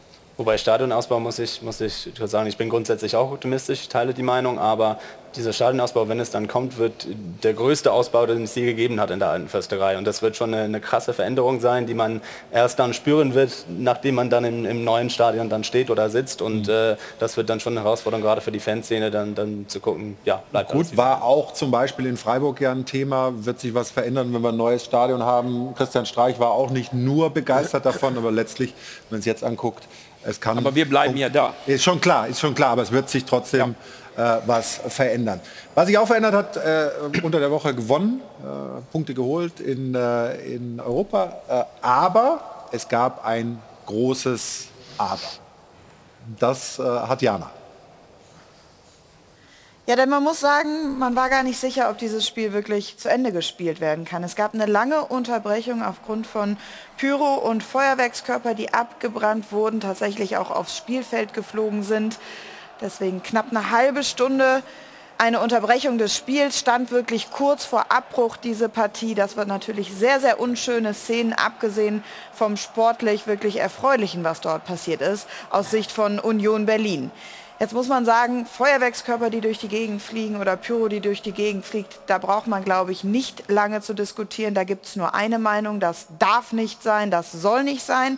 Worüber man aber durchaus diskutieren kann, ist der Umgang generell mit Pyrotechnik. Zunächst mal noch ein paar Reaktionen aus dem Netz zu den Szenen, die sich dort in Malmö abgespielt haben. Da kam wirklich scharfe Verurteilung, auch aus Seiten der Fans von Union Berlin. Einfach nur peinlich und zum Fremdschämen, so manche Zeitgenossen von uns. Bitte ermittelt die Deppen und führt diese der gerechte Strafe zu. Ein solches Ver Verhalten schadet uns als Verein und auch unserem Ansehen in Europa. Es ist einfach nur traurig, dass wir, wie in dem Fall dann eben Union Berlin, solche Schlagzeilen machen. Was für eine Scheißaktion aus unserem Lager und wie kommen solche Leute eigentlich an Karten? Deswegen zwei Fragen an der Stelle an Oliver Runer. Zunächst einmal, wie bewertet man aus Sicht von Union, Union Berlin diese Vorfälle in der Europa League? Wie geht man hier jetzt im Weiteren auch vor? Dann aber auch mal etwas genereller das Thema betrachtet. Wie steht Oliver denn zum Thema Pyrotechnik? Hat das grundsätzlich gar nichts im Stadion zu suchen oder ist es vielleicht dann doch irgendwo Teil der Fußballkultur? Ja, können wir direkt äh, Oliver Runer zuhören zu diesen zwei Aspekten, ähm, die Jana da aufgeworfen hat. Ja, der Verein wird die, das ist, glaube ich, das Allerentscheidendste, wie steht Union Berlin dazu, das wird man sicherlich in den nächsten Tagen auch noch mal kommunizieren. Man ist gerade dabei, die ganzen Dinge natürlich auch als Club aufzuarbeiten und für uns wird sicherlich äh, durch das Präsidium, durch unseren Sp- Sprecher auch in den nächsten Tagen die Erkenntnisse da entsprechend ähm, ja, als Statement auch nochmal dargestellt werden. Da bin ich mir Präsident hat sich ja auch schon geäußert. Genau, ja. aber man ist jetzt dabei, halt auch natürlich zu rekonstruieren, was ist passiert, wie kommt es dazu, wer ist dort äh, beteiligt. Und ich glaube, da muss der Verein gerade auch erstmal die Zeit bekommen, da ist man auch wirklich äh, bemüht, dann auch ähm, ja, alles im Grunde genommen auszuwerten. Das tut man, wir haben am Donnerstagabend gespielt, heute Sonntag, ich glaube in den nächsten Tagen wird man dazu ein Statement finden. Wie stehe ich dazu? Ich meine, das ist ja gerade auch in der Twitter-Nachricht so gewesen, ähm, man muss sich wirklich mal vorstellen, die, die in der Lage sind oder die, die da reingehen und äh, schießen diese Feuerwerkskörper aufs Feld, auch auf Spieler und da muss man ja nichts zu sagen. Es sind ganz wenige Bescheuerte, die da hingehen, einfach mit dem Ziel, nicht Fußball zu schauen, sondern kriminell zu werden. Und die müssen entfernt werden. Das ist der Punkt. Das sind Idioten, die wollen aber genau, dass wir über sie sprechen, weil das interessiert die eigentlich gar nicht das Spiel. Die gehen nur dahin, um das zu tun. Das große Problem ist, die, die da Pyro abbrennen zum Teil, ja, die da genau wissen, die brennen das kontrolliert ab, schmeißen das irgendwo runter, geben das ab. Das ist eigentlich Teil aus meiner Sicht Teil der Fanszene. Wenn man das kontrolliert macht in einem gewissen Bereich, kann ich damit vom Grundsatz her umgehen. Ja, aber auch da ist eine persönliche Meinung, ist aber ein großer Unterschied zu denen, die Feuerwerkskörper in Blöcke schießen. Wie krank muss man sein? Oder aufs Spielfeld.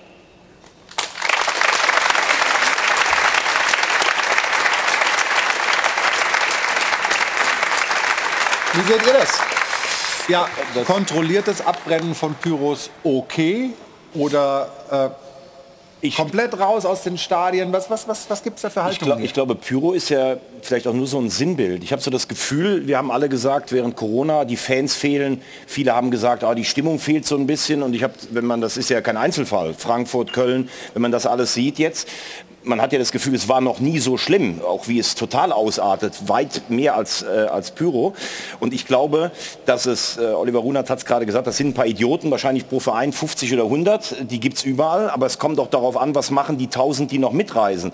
Gibt es da auch eigentlich mal eine Säuberung? Also Ultras machen auch viele gute Sachen, gar keine Frage, das geht hin bis zu sozialen Projekten, aber auf der anderen Seite ist vielleicht so die Grenze zu Hooligans, die ist teilweise äh, ein bisschen zu schwammig und da muss ich als Fanszene oder als Verein vielleicht auch reagieren. Und Pyro, ich sage es ganz ehrlich, ähm, ich glaube, es ist brutal gefährlich wegen der Hitze. Auf der anderen Seite, das gebe ich auch zu, das war, kam ja Anfang der 90er in Lautern damals auf, da hast du gedacht, boah, sieht das sieht das geil aus einfach. Irgendwie sind es äh, schöne Bilder, die will ich jetzt überhaupt, ich will jetzt nicht sagen Pyro erlauben, aber ich könnte mich der Meinung von Oliver Runert anschließen. Ja, wir haben ja gestern gesehen, das waren auch lautere Fans in, in Hamburg, ähm, die auch Pyro abgebrannt haben. Ja, das sieht von außen jetzt gefährlich, irgendwo auch schön aus, möglicherweise für den einen oder anderen. Aber dann hast du die Rauchentwicklung, auch da muss das Spiel unterbrochen werden und so weiter. Also wo ziehst du eine Grenze? Die Premier League hat gesagt, Ende aus, wer Pyros mitbringt, Stadionverbot für mindestens ein Jahr, also ganz oder noch mehr, ne? Wobei, ja, wobei äh, Pyrotechnik war, Gibt's war, das war Thema eigentlich nicht so nie, richtig war da? nie Teil der Fankultur in England. War, war auch in den 80ern, als es noch wilder war, das war nie wirklich, vielleicht beim Platzsturm oder vor dem Stadion mal, aber das war nie so ein Teil der Kultur, wie es hier in Deutschland und in anderen Ländern Aber Man Europa ist. City musste, glaube ich, eine, eine sehr empfindliche Strafe zahlen. Gut, wobei ja. denen ist Geld Aber ja das eh wurscht. ist- das ist aber auch ein für, Punkt, für einen der- Platzsturm. Aber das, ich möchte das jetzt nicht zu weit machen. Beim Thema Der Vergleich Pyro zu. England ist auch ein Punkt. Am, am Freitag hat mir ein Kollege geschrieben und äh, aus England, der sich für Union interessiert und hat so sinngemäß gesagt, äh, wenn die Leute so weitermachen, dann, dann äh, setzen das ganze Ding in Gefahr, die ganze Fankultur hier, was, was so schön ist an Deutschland. Die deutsche Fankultur ist, ist zu Recht auch, äh, äh, sieht man neidisch auf der ganzen Welt. Ähm, es hat auch, glaube ich, äh, der, der Erfolg der deutschen Fankultur hat so Gutes geführt. Es hat dazu geführt, dass Stehplätze wieder eingeführt werden in England, äh, in UEFA wieder zugelassen werden, weil man sieht, dass es in Deutschland klappt. Aber man muss dann auch die Verantwortung annehmen als, als, als Fanszenen und als Fankultur und sagen, da gibt es klare Le äh, Regeln und, und rote Linien. Und Dirk Sengler hat von der Grenzüberschreitung gesprochen. Das ist vollkommen richtig, das ist ein Vertrauensbruch. Und ja. Absolut. Und ganz wichtig nochmal, ich bin kein Freund davon, von Pyrotechnik. Nochmal, ich bin da kein Freund von. Aber mir geht es um die Unterscheidung. Ja, diejenigen, die da stehen und Pyrotechnik abbringen, das sind nicht diese Verrückten, die gerade angesprochen worden sind, die ihre eigene Mannschaft beschießen oder in, in irgendwelche Fanblöcke. Das ist nicht so. Und selbstverständlich, das, was gerade richtig angesprochen wurde, diese Säuberungen gibt es. Wenn man mal darauf geachtet hat, die werden sehr aktiv inzwischen mit denen, die diese Dinge tun. Von Malmö zum Beispiel habe ich gesehen, bei uns dasselbe, der von Malmö da was drauf geschossen hat, der wurde von drei oder vier Leuten da gemaßregelt und direkt angegangen. Und bei uns ist es auch so gewesen, dass die, die diese Dinge getan haben oder die dort im Block aktiv waren, wurden rausgedrängt. Also es ist nicht so, dass das auch von den Ultras oder von den Szenen so einfach akzeptiert wird. Trotzdem, es ist ein No-Go insgesamt und ähm, noch einmal, ja, ähm, ich weiß auch, es ist gerade richtig angesprochen worden, in verschiedenen Bereichen im Augenblick ist es so, dass anscheinend einige äh, die Notwendigkeit sehen, ihren Frust ähm, da abzulassen beim Fußball, weil sie vielleicht eine Aufmerksamkeit bekommen. Ich habe keine Ahnung, warum das so ist. Warum aber passiert das bei den internationalen Spielen nur? Also ich meine jetzt, also was heißt nur, aber da waren Also, jetzt die wenn schlimmen man, wenn man, Zwischenfälle. Fra- wenn man Frankfurt gegen Bayern München das Eröffnungsspiel angeguckt hat, da glaube ich war fünf Minuten oder zehn Minuten alles im Fanblock unter Rauch. Und ich finde, das geht einfach nicht. Äh, In Ja, dem ist Moment, das ein Teil der Fußballkultur Nee, für dich das oder nicht? kann doch nicht zur Fußballkultur gehören, wenn Leib und Leben anderer Leute äh, bedroht sind. Und äh, die, ich finde, Pyro ist so überflüssig wie Silvesterböller. Das Aber- braucht man aber das gehst du nicht mit Aber bei der das- das- Unterscheidung, die- die- Schon, die Oliver Runert macht? Das- Wenn, wenn, das andere sind ja fast Attentate, wenn die auf die Leute schießen. Das ist klar ein Unterschied. Aber ich glaube nicht, dass jetzt der Fußball das Show-Element Pyrotechnik braucht in der heutigen... Das ist vorbei. Wie, wie, wie seht ihr das, die ehemaligen Spieler? Oder wie siehst du das? Äh, Also ich meine, es gibt ja, ich habe neulich mal zufällig Bilder im Netz gefunden. Äh, AEK Athen hat ein neues Stadion eingeweiht. Äh, Da, da, da war äh, rundum war Pyrotechnik. Also das ist, es, es ist Also es gibt meine emotionale Seite und die sachliche Seite. Emotional sage ich, wenn du als Spieler aufs Feld läufst und diese Pyro da brennt, das äh, Flutlichtspiel ist, dann ist es natürlich, ich, ich war ja ein emotionaler Spieler. Ich, ehrlich, ich fand das schon cool, das hat mich auch, hat mich gepusht. Hat Rein sachlich, gemacht, ja, als, als Verantwortlicher beim ersten FC Magdeburg hatten wir damit ein Riesenproblem. Wir waren, glaube ich, äh, hinter Eintracht Frankfurt der Verein, der am meisten Strafe zahlen musste. Davon hätten wir locker einen Topspieler bezahlen können. Das schadet den Verein. Das Problem ist halt auch, dass die Vereine es kaum verhindern können, weil die natürlich auf Ideen kommen, diese Sachen reinzuschmuggeln, die wir hier gar nicht äh, zu der Uhrzeit sagen können.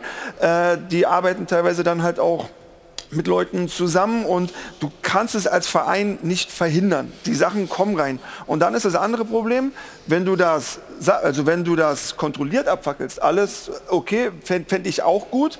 Aber da sind natürlich Typen dabei, die haben 2,8 auf dem Kessel, die werfen sich auch andere Sachen ein und dann kriegen diese Sachen, die werden ja bis zu 2000 Grad heiß. So, und wenn da mal einer das dann äh, ja, vielleicht runterwirft, ja. ja, und dass dein Kind hinten in den Nacken reinfällt, das, du, du gehst zum ersten Mal mit deinem Sohn in die Kurve. Also da gibt es keine zwei Diskussionen. Von daher, äh, oder keine zwei Meinungen, Entschuldigung, das muss da dann halt verboten werden. Oder, so wie Olli sagt, du brauchst halt einen, einen Bereich, wo du es dann abbrennst. Und das fände ich gut, weil als Spieler fand ich das geil. Welche Handhabe, welche Möglichkeit habt ihr als, als Club, eure aktive Fanszene ähm, so zu erreichen, dass solche Dinge einfach nicht mehr passieren? Also was, was habt ihr überhaupt da für Möglichkeiten? Also ich glaube, dass unser Verein eine sehr, sehr enge Kommunikation eben auch zu den, zu den äh, Fanorganisationen, auch zu den Ultras pflegt und mit Sicherheit eben auch diese Dinge gemeinsam aufarbeiten wird. Und das ist das Einzige, was du gerade jetzt auch dazu sagen kannst. Es ist übrigens äh, eine Premiere gewesen, das muss man ganz klar zu sagen.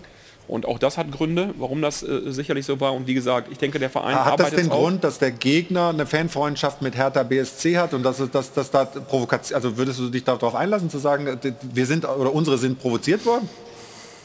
ist gerade, wie gesagt, ich kann es nicht beurteilen, muss wirklich auch man das abwarten, was man jetzt gerade ermittelt, um dann halt zu hören, was der Verein daraus sagt. Dafür bin ich zu weit weg, das kann ich nicht sagen.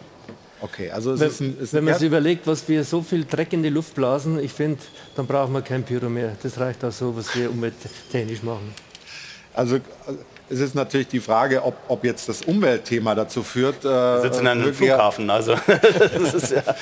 Ja, das stimmt. Aber ähm, wir werden das Thema hier jetzt nicht lösen. Ähm, ich glaube, es ist trotzdem wichtig, dass wir darüber reden und äh, sensibilisieren, dass auch Teile der aktiven Fanszene, und das ist ja offensichtlich da passiert und bei anderen Vereinen auch, eben Einfluss nehmen auf die paar Idioten, die da deutlich übers Ziel hinausschießen. Weil wir nämlich eins vergessen, und das ist nämlich das, was mir auch zu kurz kommt. Union Berlin hat das erste Mal ein Spiel in der Europa League gewonnen und das ist das, was eigentlich untergeht. Und das ist das Tolle. Das die Unterzahl hat die Mannschaft 1-0 in Malmö gewonnen und das fand ich einfach für uns natürlich so bedeutsam, dass wir da kaum noch drüber sprechen, ist einfach dann schlecht. Ganz bitter.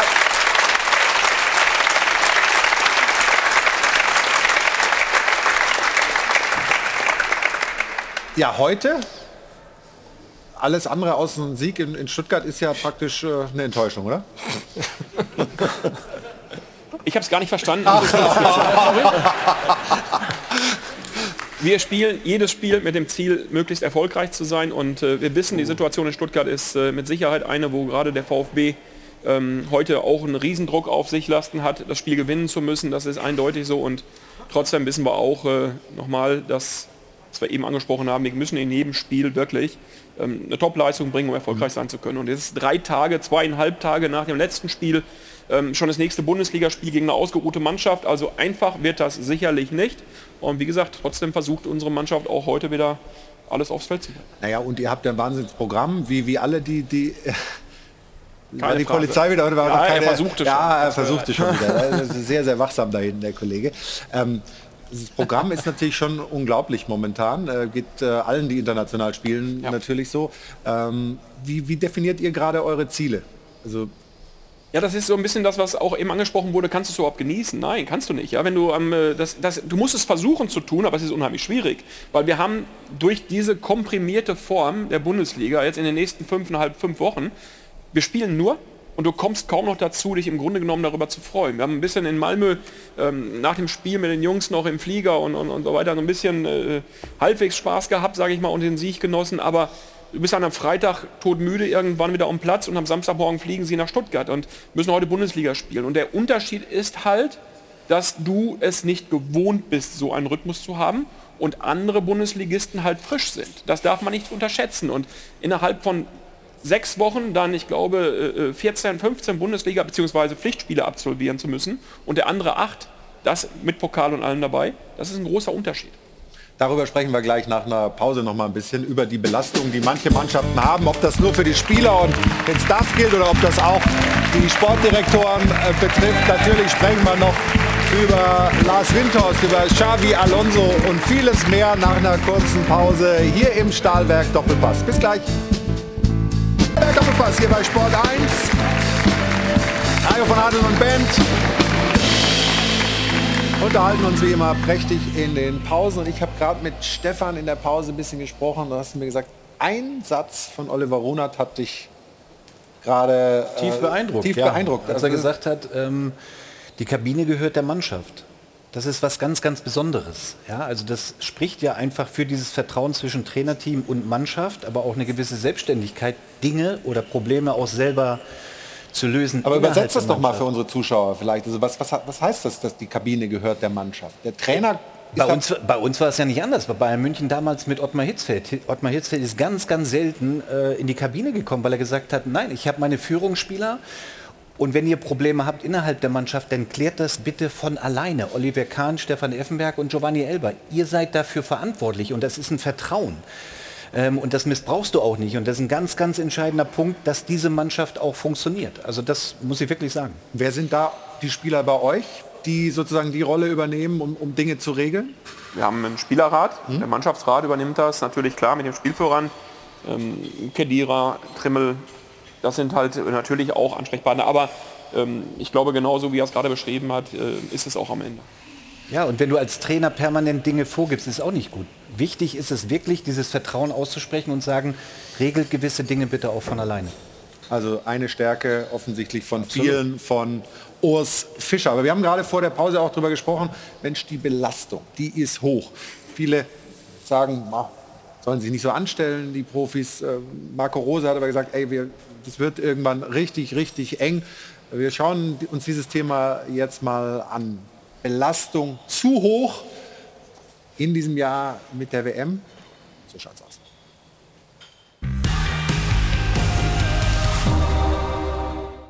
Kennen Sie das Lieblingswort von Mario Basler? Es lautet Belastungssteuerung. Können auch alle wieder schimpfen. Ich, ich verstehe die Belastungssteuerung, kann ich nicht verstehen, ganz ehrlich. Vielleicht kann Marco Rose Aufklärung schaffen. Seine Sorge, die Belastung ist zu groß, weil der Terminkalender zu voll ist. Das, was im Moment im Fußball passiert, ist grenzwertig. Äh, dass wir so viele Spiele spielen, Ins gleiche Horn stößt auch Jürgen Klopp. Für ihn fährt der internationale Fußball so über kurz oder lang gegen die Wand. Dafür spricht, dass die Top-Ligen Europas im letzten Jahr 20% mehr Verletzte hatten. Woran liegt das? Sind die heutigen Profis immer wehleidiger oder nähern wir uns tatsächlich Alarmstufe Rot? ansonsten kommt irgendwann der Tag, wo wir uns angucken und sagen, okay, genau das war ähm, das eine Spiel zu viel. So schaut's aus. Top-Teams in Top-Ligen machen pro Saison um die 50 Pflichtspiele. Für die Nationalspieler kommen noch 5 bis 10 Länderspiele dazu. Das kann schon mal ein bisschen auf die Knochen gehen, aber zum Glück gibt es ja die Belastungssteuerung. Ein Beispiel, Erling Haaland wurde kürzlich ausgewechselt. City hat auch selbst getwittert, einfach nur he needs a rest, also Belastungssteuerung, dein Lieblingsthema. Ich weiß, ich, ich zitiere nur. Ich habe gerade Belastungssteuerungsprobleme. Und deshalb muss der Moderator kurz geschont werden. Eine Maßnahme, die diese Spielergeneration regelmäßig ein bisschen aggressiv macht. Wenn du nur einmal Belastungssteuerung sagst, fliegst du hier raus, das sage ich. Aber es hat doch Dieses Wort kommt hier nicht mehr an den Tisch. Ein Thema, das Emotionen hochkochen lässt. Basler verwarnt Wosnitzer. Beim nächsten Mal Der Rausschmeißer. Für uns bereits jetzt der kommende Film des Jahres. So schaut's aus. Sportarten wie Eishockey lachen ja gerne mal über die Fußballer und halten sie für Weicheier. Wir überprüfen diesen Vorwurf. Top-Eishockey-Teams hatten letzte Saison 56 Saisonspiele plus 10 Playoffs. Außerdem gab es Champions League, Olympische Spiele und eine Weltmeisterschaft. Da bist du als Nationalspieler schon 80 bis 90 Mal auf dem Eis. Andererseits wird er auch alle paar Sekunden ausgewechselt und dann sitzen sie auch noch ständig auf der Strafbank rum. Kein Wunder, dass die mehr Spiele aushalten. So schaut's aus. Wo liegt jetzt also das Problem? Gibt's wirklich zu viele Spiele durch die WM? Die Belastung ist sehr hoch, auf jeden Fall. Ähm, na, aber ich sag mal, wenn sie diese WM nicht spielen würden, würden sie in den Vereinen englische Wochen spielen. Also die Belastung wäre da keine andere. Doch wo kommen die vielen Verletzten her? Geben die Trainer womöglich zu viel Gas? Fehlt es im Training an der richtigen Dosierung? Übrigens, auch Mario Basler findet, dass es mittlerweile viel zu viele Spiele gibt. Irgendwann ist auch mal genug. Bleibt die Gretchenfrage, macht jetzt der Terminplan die Fußballer kaputt oder haben die Eishockeyspieler doch recht? Wie schaut's aus?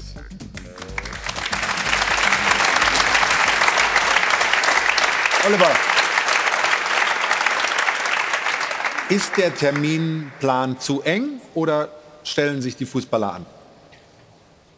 Ja, ich habe es ja eben gesagt, wie die Anzahl der Spiele ist. Wenn alle dieselbe Belastung haben, dann ist es sicherlich äh, gerecht und gleich.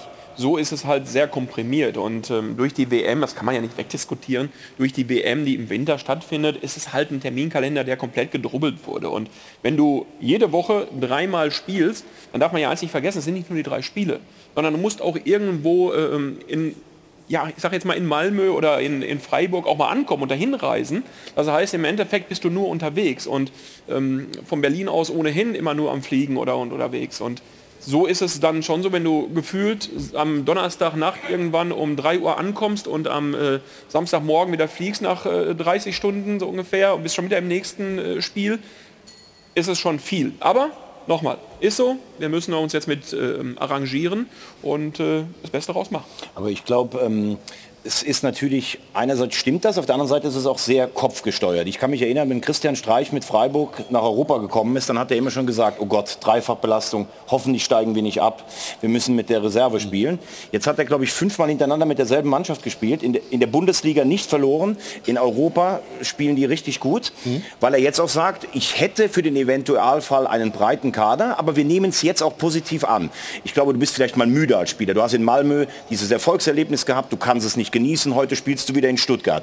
Die rein körperliche Belastung, weiß ich nicht, äh, da kann ich schon Eishockeyspieler, das ist eine andere Belastung, die haben immer Schnellkraft, dann sitzen die draußen, genau. die lachen wirklich darüber, weil die im Bus sitzen, auch die Handballer, mhm. während Fußballer schon noch fliegen können. Und ich bin jetzt nicht bekannt, in der Vergangenheit gut äh, oder sehr positiv immer nur über die Bayern gesprochen zu haben, aber sowas habe ich von Bayern, die spielen immer alle drei Tage. Das ist natürlich, die sind es auch gewohnt. Da hat sich von denen noch nie einer irgendwo äh, drüber beschwert. Und eins zum Schluss noch, Marco Rosa hat vielleicht recht, er muss ja auch für seine Spieler warnen, aber ich habe auch noch keinen Trainer gehört, der gesagt hat, wir verzichten mal auf irgendeinen Wettbewerb und dann muss ich vielleicht auch irgendwo mal auf ein bisschen Gehalt verzichten, denn letztlich verdienen sie ja alle in Europa auch. Kohle und das äh, geht letztlich auch auf ihr Konto. Der Fitnessexperte des FC Bayern, Dr. Holger Bräucher, ein anerkannter Fachmann, Sagt übrigens Mario Basler, möge weghören, über Belastungssteuerung kann man das alles sehr gut hinkriegen. Also der hat das zu Jahresbeginn gesagt in einem Interview. Ich habe jetzt dieser Tage wegen des Themas hier mit ihm nochmal gesprochen. Der sieht das völlig entspannt. Er sagt, wir haben dann nachher drei Wochen Pause. Urlaub ist ja dann bis 20. Januar. Und wann die WM zu Ende ist, wissen wir bei alle nicht so richtig. Also gesehen, der sieht es sehr entspannt. Aber trainieren dann manche zu zu viel oder falsch? Weil ich meine, die Anzahl der Spiele, die steht ja nun mal. Also, wie siehst du das denn, Stefan? Ja, du kannst dann halt nicht mehr in die hohe Belastung in den Trainingseinheiten, das ist ja logisch. Dann gehst du halt in die Regeneration rein, musst du ja.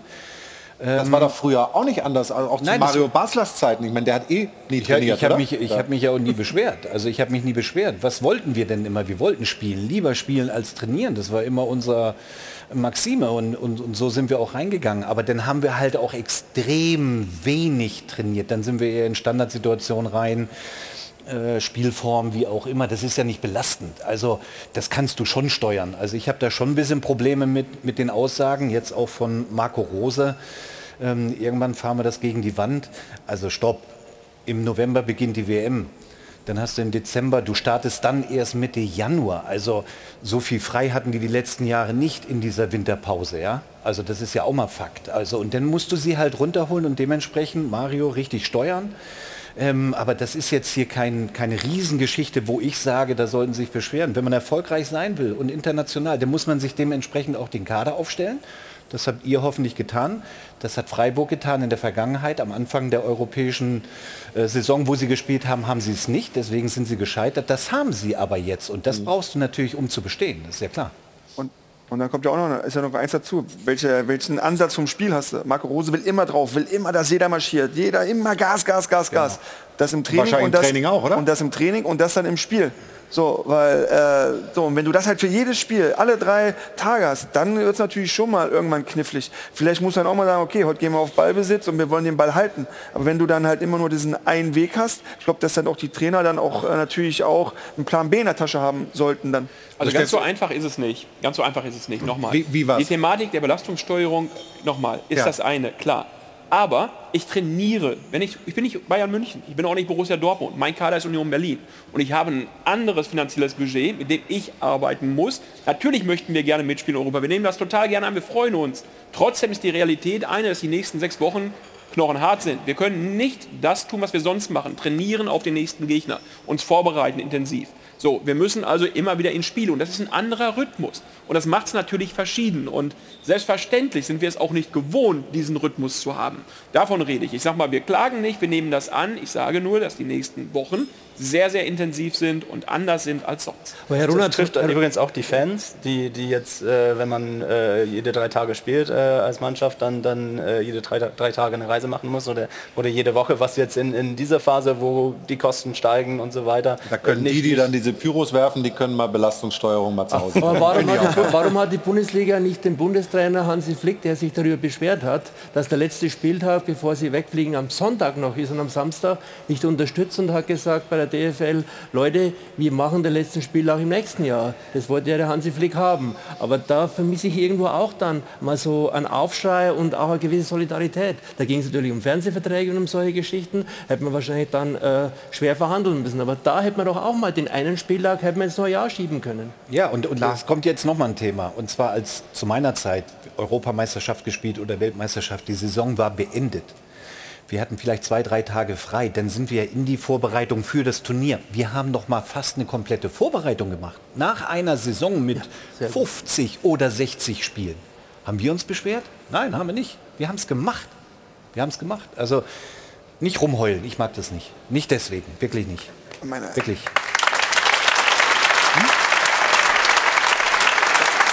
Ist ja trotzdem auch ein Geschenk. Also dann bei einer EM oder WM dabei sein zu dürfen, dann äh, Euroleague spielen zu dürfen. Ich sag mal, es ist ja, wie du, du hast es super gesagt, Thomas, am Ende kann man ja auch sagen, nee, will ich nicht, aber freuen sich alle dabei sein zu dürfen. Also dann sollte man auch einen Weg finden, das halt anzunehmen. Die Spieler beschweren sich übrigens auch nicht. Die Spieler nehmen das alles an. Es geht nur darum, elf Vereine spielen nicht. Und wir denken natürlich als Verantwortliche immer in den nächsten sechs Wochen, puh, das wird intensiv für die Jungs. Also es ist nicht so, dass die Spieler dahergehen und jetzt, wir reden ihnen auch nicht ein, dass es so ist. Ich sage nur aus Vereinssicht gesprochen, mit einem Club, wie wir ihn vertreten. Ja, in dem Fall ist es natürlich ein hammerhartes Programm, weil du alles umstellen musst. Absolut. Und du hast ja gerade gesagt, Freiburg hat immer, fast immer mit der gleichen Startelf gespielt, machen das, europäisch und Bundesliga, gewinnen relativ viel oder fast alles.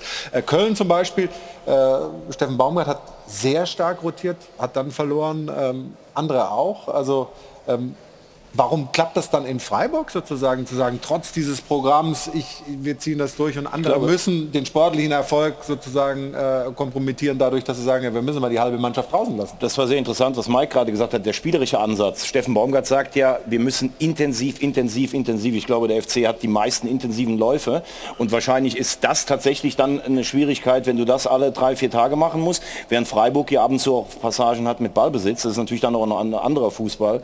Ähm, aber ich finde es schon interessant, was Oliver eben gesagt hat.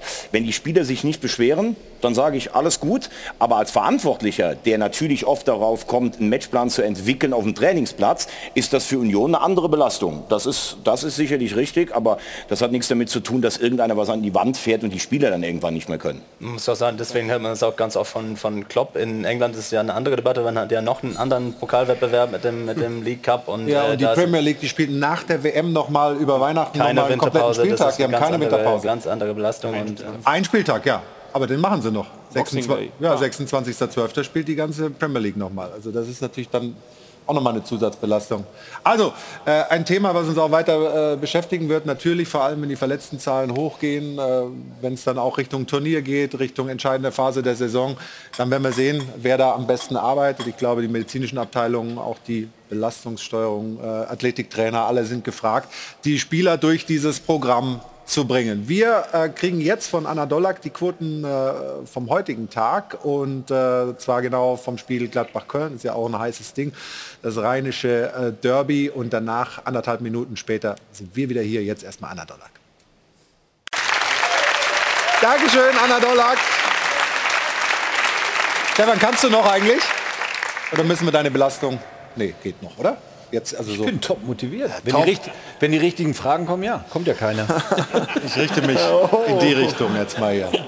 Es wird noch eine richtige Freundschaft zwischen uns beiden. Ja, nächstes Jahr. Und Jetzt, jetzt kommen wir zu Dopa Crime, Dopa Investigativ. Wie guckt man eigentlich aus Köpenick Richtung Hertha, wenn man da mitkriegt, Detekteien, Spionageaffären, Windhorst, was, was fällt dir da ein Moment? Also wir hatten in der letzten Woche so eine hohe Belastung, dass ich das gar nicht Ja, der war leider gut. Der war nicht schlecht. Der war nicht schlecht. Nein, aber es ist natürlich ein, ein, ein Fall, der unglaublich ist, wenn es sich denn bewahrheitet. Äh, noch gilt natürlich da die Unschuldsvermutung, klar, ähm, dass offensichtlich Lars Windhorst, der Investor, der 374 Millionen investiert hat in Hertha, Anteile gekauft hat und seine Tenor Holding, ähm, eine Kampagne ja, orchestriert haben soll, muss man ja im Konjunktiv sagen, um Präsident Gegenbauer loszuwerden. Das ist alles äh, noch, sagen wir mal, im Schwange. Deswegen wollen wir da jetzt nicht äh, pro oder contra argumentieren, aber trotzdem der neue Präsident. Du hast heute Morgen mit ihm gesprochen, mit Kai Bernstein. Wie gehen die jetzt mit der Situation um? Das ist ja so, man hat das Gefühl, ja, es geht ja so hin und her. Äh, Lars Windhorst hat dann gesagt, ja, dann soll halt die Hertha mir die Anteile wieder zurück abkaufen, mal eben 374 Millionen wieder zurücküberweisen. Das ist ja irgendwie schon sehr absurd, was da gerade passiert. Ja, total. Aber ich meine, aus seiner Sicht ähm, ja fast ein Stück weit nachvollziehbar. Ich meine, 374 Millionen haben die investiert. Davon wurden zwar 100 Millionen für die Entschuldung genommen, aber viel Geld wurde halt in Spieler äh, versenkt, äh, will ich es mal fast nennen. Und hätte man das Geld äh, besser eingesetzt, dann würde die Hertha eventuell sportlich anders darstellen. Dann wäre das ja auch eine andere Situation. Aber dieser Mann hat, Lars Winters hat einfach, der hat keine Ahnung von Fußball, hat auch nicht wirklich viel Ahnung vom Vereinsleben. Und äh, das ist natürlich jetzt auch die Gefahr, weil er sieht, sein Geld ist weg. So, Hertha hat keinen sportlichen Erfolg jetzt schon über diese ganze komplette Zeit. Und er versucht natürlich jetzt auch diesen schwarzen Peter jetzt auch äh, ja, zu Hertha zu schieben, zu Kai Bernstein zu schieben. Die sehen das sehr sachlich, die haben einen klaren Blick auf die, auf die auf die Sachlage, aber natürlich diese sportliche Situation ist natürlich anders als bei Union. Ne? Union ist oben, Union gewinnt gerade die Stadt und das ist natürlich für, für Hertha schon auch einfach eine, eine gefährliche Situation, weil sind auch ein Stück weit die Hände gebunden. Das Geld ist weg, es ist nicht mehr da und äh, ja, jetzt musst du natürlich sehen, dass du diese Mannschaft wieder äh, auf Vordermann bringst und äh, das ist gerade ein schwieriger Weg. Also man kann aber sicher auch über Lars Windhorst äh, geteilter Meinung sein. Aber die Zahl ist gerade genannt worden. 374 Millionen, angeblich 100 für die Entschuldung. Da frage ich mich, wo ist der Rest? Denn die Mannschaft ist schlechter von der Qualität, als sie davor war, bevor er das Geld reingetan hat. Und da wäre ich auch sauer als Windhorst. muss ich Absolut, sagen. aber, aber, Bakio, Pinter, äh, Piatek, äh, da wurden ja ganz, ganz viele Spieler für 20, 25 Millionen verpflichtet. Was die verdienen, das ist geisteskrank. Ja gut, aber die das sind ja teilweise alle auch schon wieder weg, Cordoba und sowas, die sind ja teilweise, deshalb sage ich ja, ja die. Qualität ist für mich eigentlich geringer, als bevor er eingestiegen ist. Ja. Trotzdem, das ist ein Investor, der Anteile an diesem Verein gekauft hat. Und, und, die hat er ja noch. Wenn die sich jetzt werthaltig nicht äh, so en- entwickelt haben, wie er das will, dann ist das irgendwie ein bisschen auch sein Problem. Das kann uns allen im Geschäftsleben auch passieren, dass wir irgendwas kaufen, was an Wert verliert. Das ist nun mal so. Ähm, es ist ja nicht so, dass er gesagt hat, hier, ihr kriegt das Geld und müsst das äh, möglichst gut sportlich verwenden. Also das ist auch sein unternehmerisches Risiko. Aber äh, so einfach mit dieser Belastungsthematik lasse ich dich da jetzt nicht raus. Also äh, ist das ein sag mal, Warnsignal für alle, die nach Investoren schreien in der Bundesliga? Ich weiß es wirklich nicht. Ich kann es echt nicht beurteilen. Ich bin da so weit wirklich in dem Fall weg. Ich interessiere mich ehrlicherweise auch nicht dafür, weil ähm, pff, also in Berlin Union ein Verein reicht. Deswegen also nochmal wieder die einzelnen Dinge sind bei dem ganzen Thema. Also Ja, da muss ich jetzt auch reingrätschen. Da muss ich auch reingrätschen. Eine Union. Also du meinst für dich, aber ist schon, dass mich, zwei Vereine mich, da ja, sind, ja. ist schon gut. Und Hertha wird auch wieder, wird auch wieder aufstreben. Nein, nein, nein, nein. Stopp, stopp, stopp. Das ist sehr gut. Aber ich sage noch, mich um einen zweiten Verein zu kümmern, um Gottes Willen Okay. ist mir zu viel. Nein, nein, nein, nein, alles gut. Das wollen wir dir auch aber nicht diese Debatte, du spielst jetzt auf 50 plus 1 auch an, die muss ja geführt werden. Ja, klar. Die, latent wabert die ja sowieso und die muss auch offen und ehrlich geführt werden und da muss irgendwann halt auch entsprechend reagiert werden im deutschen Fußball, ist doch ganz logisch.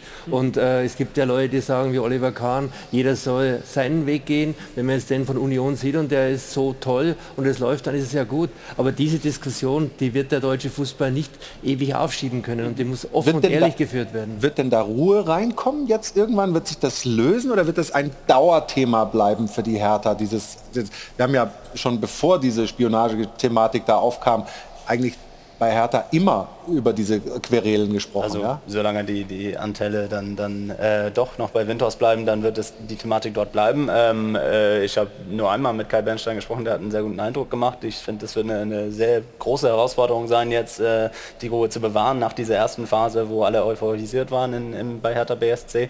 Ähm, Traue ich ihm aber, aber als Außenstehender schon zu. Ähm, aber es zeigt ja bei dieser 50 plus 1 Debatte, so eine Geschichte zeigt ja, dass Investoren eben nicht die einzige Antwort sind. Und wenn man jetzt, jetzt auf die Tabelle guckt und sieht ein äh, Union Berlin und, und SC Freiburg, beide glaube ich hundertprozentige EVs, äh, sind die, die jetzt alles aufmischen und, und die Erwartungen sprengen, dann sieht man, es geht ja auch anders. Und äh, man kann ja zu 50 plus 1 so stehen oder so, aber, aber zu sagen, Investoren sind die Antwort, ich glaube, wir haben jetzt gesehen, dass es nicht unbedingt der Fall sein muss. Da machen wir jetzt aber ein anderes Thema, nachdem wir das hier nicht ähm, weiter erhellend äh, diskutieren können. Ähm, Jana, oder? Ich weiß gar nicht, warum die Musik anfängt. Habt ihr euren Einsatz verpasst? Hajo von Hadel und Band, die wollten Hajo unbedingt noch mal. Ich glaube, normal spielen die erst, wenn es in die Werbung geht. Und das kommt, also, also Sind Sie etwa überspielt? Ist das auch ein Thema mit Es der ist ein Thema Hier bei Belastungssteuerung. Hajo von Hadel und Band. Jana, du warst gestern in Leverkusen und hast einen Weltstar nicht nur getroffen, nicht nur gesehen, sondern selbst interviewt. Xavi Alonso ist der neue Trainer von Bayern 04 Leverkusen. Ähm, Jana, bitte. Man muss wirklich sagen, Traumeinstand für ihn in Leverkusen. 4 zu 0 Heimsieg also gestern gegen die kriselnden Schalker und nie zuvor ist ein Bayer-Coach bei seinem ersten Bundesligaspiel so erfolgreich gestartet und hat so einen hohen Sieg eingefahren. Es war tatsächlich auch der erste Heimsieg für die Werkself überhaupt in dieser Saison. Und dazu war er auch noch wirklich hoch verdient. 13 zu 2 Torschüsse standen am Ende, 60 Prozent Ballbesitz, ja und vor allem dieses dynamische Duo auf der rechten Seite. Er hier auch, er war auch sehr dynamisch und kommunikativ übrigens an der Seitenlinie, aber vor allem eben Frimpong und Diaby haben vor Spielfreude nur so gestrotzt. Also entsprechend Zufrieden war der Trainer dann auch nach dem Spiel. Thema Belastungssteuerung, für ihn ja auch wirklich wenig Zeit, seine neue Mannschaft kennenzulernen. Ja, äh, nur zwei Tage. Aber ehrlich zu sein, ich habe viele, äh, viele Sachen, äh, viele Konzepte, das wir haben gesprochen. Äh, wir haben gut gemacht. Und das ist wichtig für mich, dass die Spieler sie, sie verstanden, verstanden gut die Konzept und was wir wollen tun und was wir wollen spielen. Der doppelte Wie wir wollen spielen.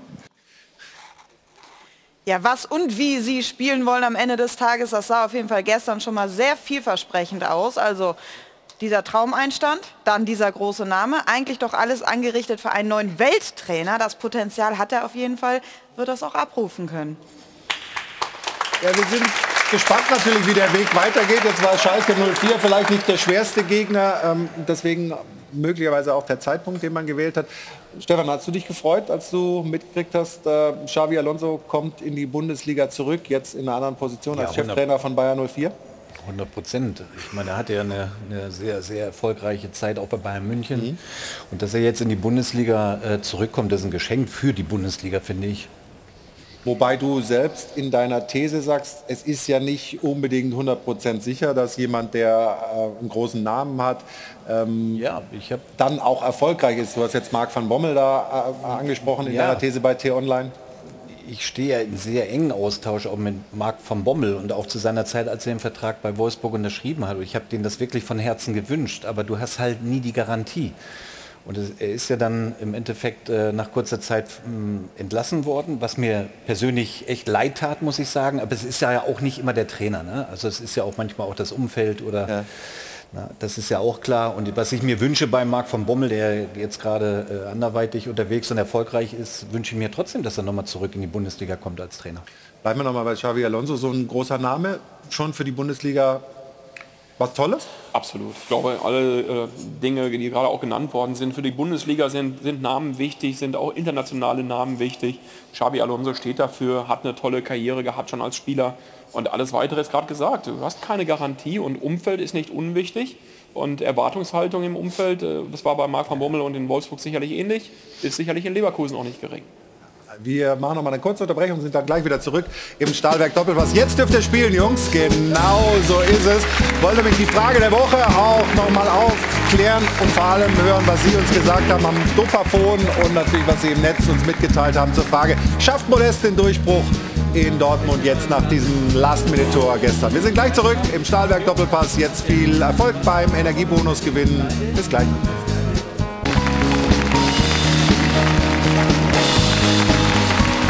Letzter Aufschlag im Stahlwerk Doppelpass für heute. Schön, dass Sie nach wie vor dabei sind. Jana ist jetzt mittlerweile bei uns in der Runde angekommen. Das heißt, es werden Spenden aufgelöst. Wir müssen auch die Frage der Woche klären. Wie willst du anfangen? Ich wollte dich gerade fragen, nein, nein, nein, soll ich ich- anfangen? Die, die Regie hast du. Dann mache ich äh, erstmal die Frage der Woche und Gerne. komme damit nochmal zurück zu dem Sieger von gestern Abend, Anthony Modest. Schafft er beim BVB jetzt nach diesem Tor doch noch den Durchbruch? Sehr klares, für mich überraschend klares Ergebnis zu Nein. Das war nur ein Strohfeuer. Feuer. Das sagen nämlich 73 Prozent. Und auch im Netz heißt es, man sollte dieses Tor definitiv nicht überbewerten. Klar war es das Entscheidende gestern Abend, aber die Realität ist eben auch, da war eine hundertprozentige, die er davor vergeben hat und das beim 2 zu 2 musste er nur den Kopf hinhalten. Er wird eine sinnvolle und wichtige Ergänzung sein, aber Stammspielen sollte immer noch Mukuku und er scheint sich in dieser Joker-Rolle ja auch sehr wohl zu fühlen. Vielleicht ist das jetzt die Lösung bei Schwarz-Gelb. So viel erstmal aus dem Netz, jetzt dann noch die Antworten von Ihnen zu Hause vom Dopafon. Bisher war ich der Meinung, dass dieser Spieler nicht zu Dortmund passt, aber vielleicht tut den so ein Stoßstürmer wie Modest mal ganz gut. Modest bleibt ein Fehleinkauf in Dortmund, auch wenn er jetzt mal ein Tor geschossen hat. Er wird sich in Dortmund nie einspielen. Nun, Modest ist und bleibt ein mittelmäßiger Mittelstürmer, der sehr gut zum FC Köln passt. In Dortmund wird er ab und zu ein Tor machen und gegen eine schwache Bayern-Abwehr darf man auch mal treffen. Einfach richtig bedienen den Mann, dann macht er schon seine Buden. Ich glaube, dass mit diesem wichtigen Tor für den BVB bei Modest der Knoten geplatzt ist. Aufgrund der ansteigenden Formkurve von Koku wird Modest in Dortmund nicht über seine Rolle als Reservist hinauskommen und ich denke auch, dass er irgendwann wieder nach Köln zurückgehen wird. Klartext. Naja, werden wir sehen. Jetzt sagen wir erst einmal Danke für eine Menge, Menge Spenden. Ich brauche einen langen Atem. Ich sage Danke an Helle, die sagen liebe Grüße an Steven Marzena, Fußballgott. Ich dachte, da gäbe es eigentlich nur einen. Thomas Selling, die Familie Kleiner aus Olpe, Fahrschule Lothar Maye aus Wiesbaden, Günther Matthias und Reinhard zum alten Rappen Reutlingen, die Eisern Union-Fans J und J, Rüdiger und Sayan die Campi aus dem leidgeprüften Gelsenkirchen, wohl wahr, FSG Vogelsberg, Helmut Anderle, Thomas und Christine Berkenkopf, dem Bayern-Fanclub die Ballermende Herbststein, Altliga Blau-Weiß Löwenstedt, die Roggauer und Grüße gehen raus an die Familie Schnitzerling und Lengemann von Christina und Kevin, die sagen Danke fürs Geburtstagsgeschenk und wir sagen Danke für über 400 Euro. Dankeschön für die Spenden und Dankeschön für eine sehr lebendige Runde. Oliver Runert hat uns versprochen, wenn Union Meister wird, kommt er mit der Meisterschale, richtig? ja, genau. Also vielen Dank für die heutige Runde. Stefan, dir auch. Hast bis zum Ende durchgehalten. Spricht für deine Kondition. Prosit, jetzt Bundesliga pur und nächsten Sonntag sind wir wieder da. Mike, du darfst auch, wenn du willst. Danke. Schönen Sonntag noch, viel Spaß im Programm von Sport 1 und bis nächsten Sonntag. Tschüss.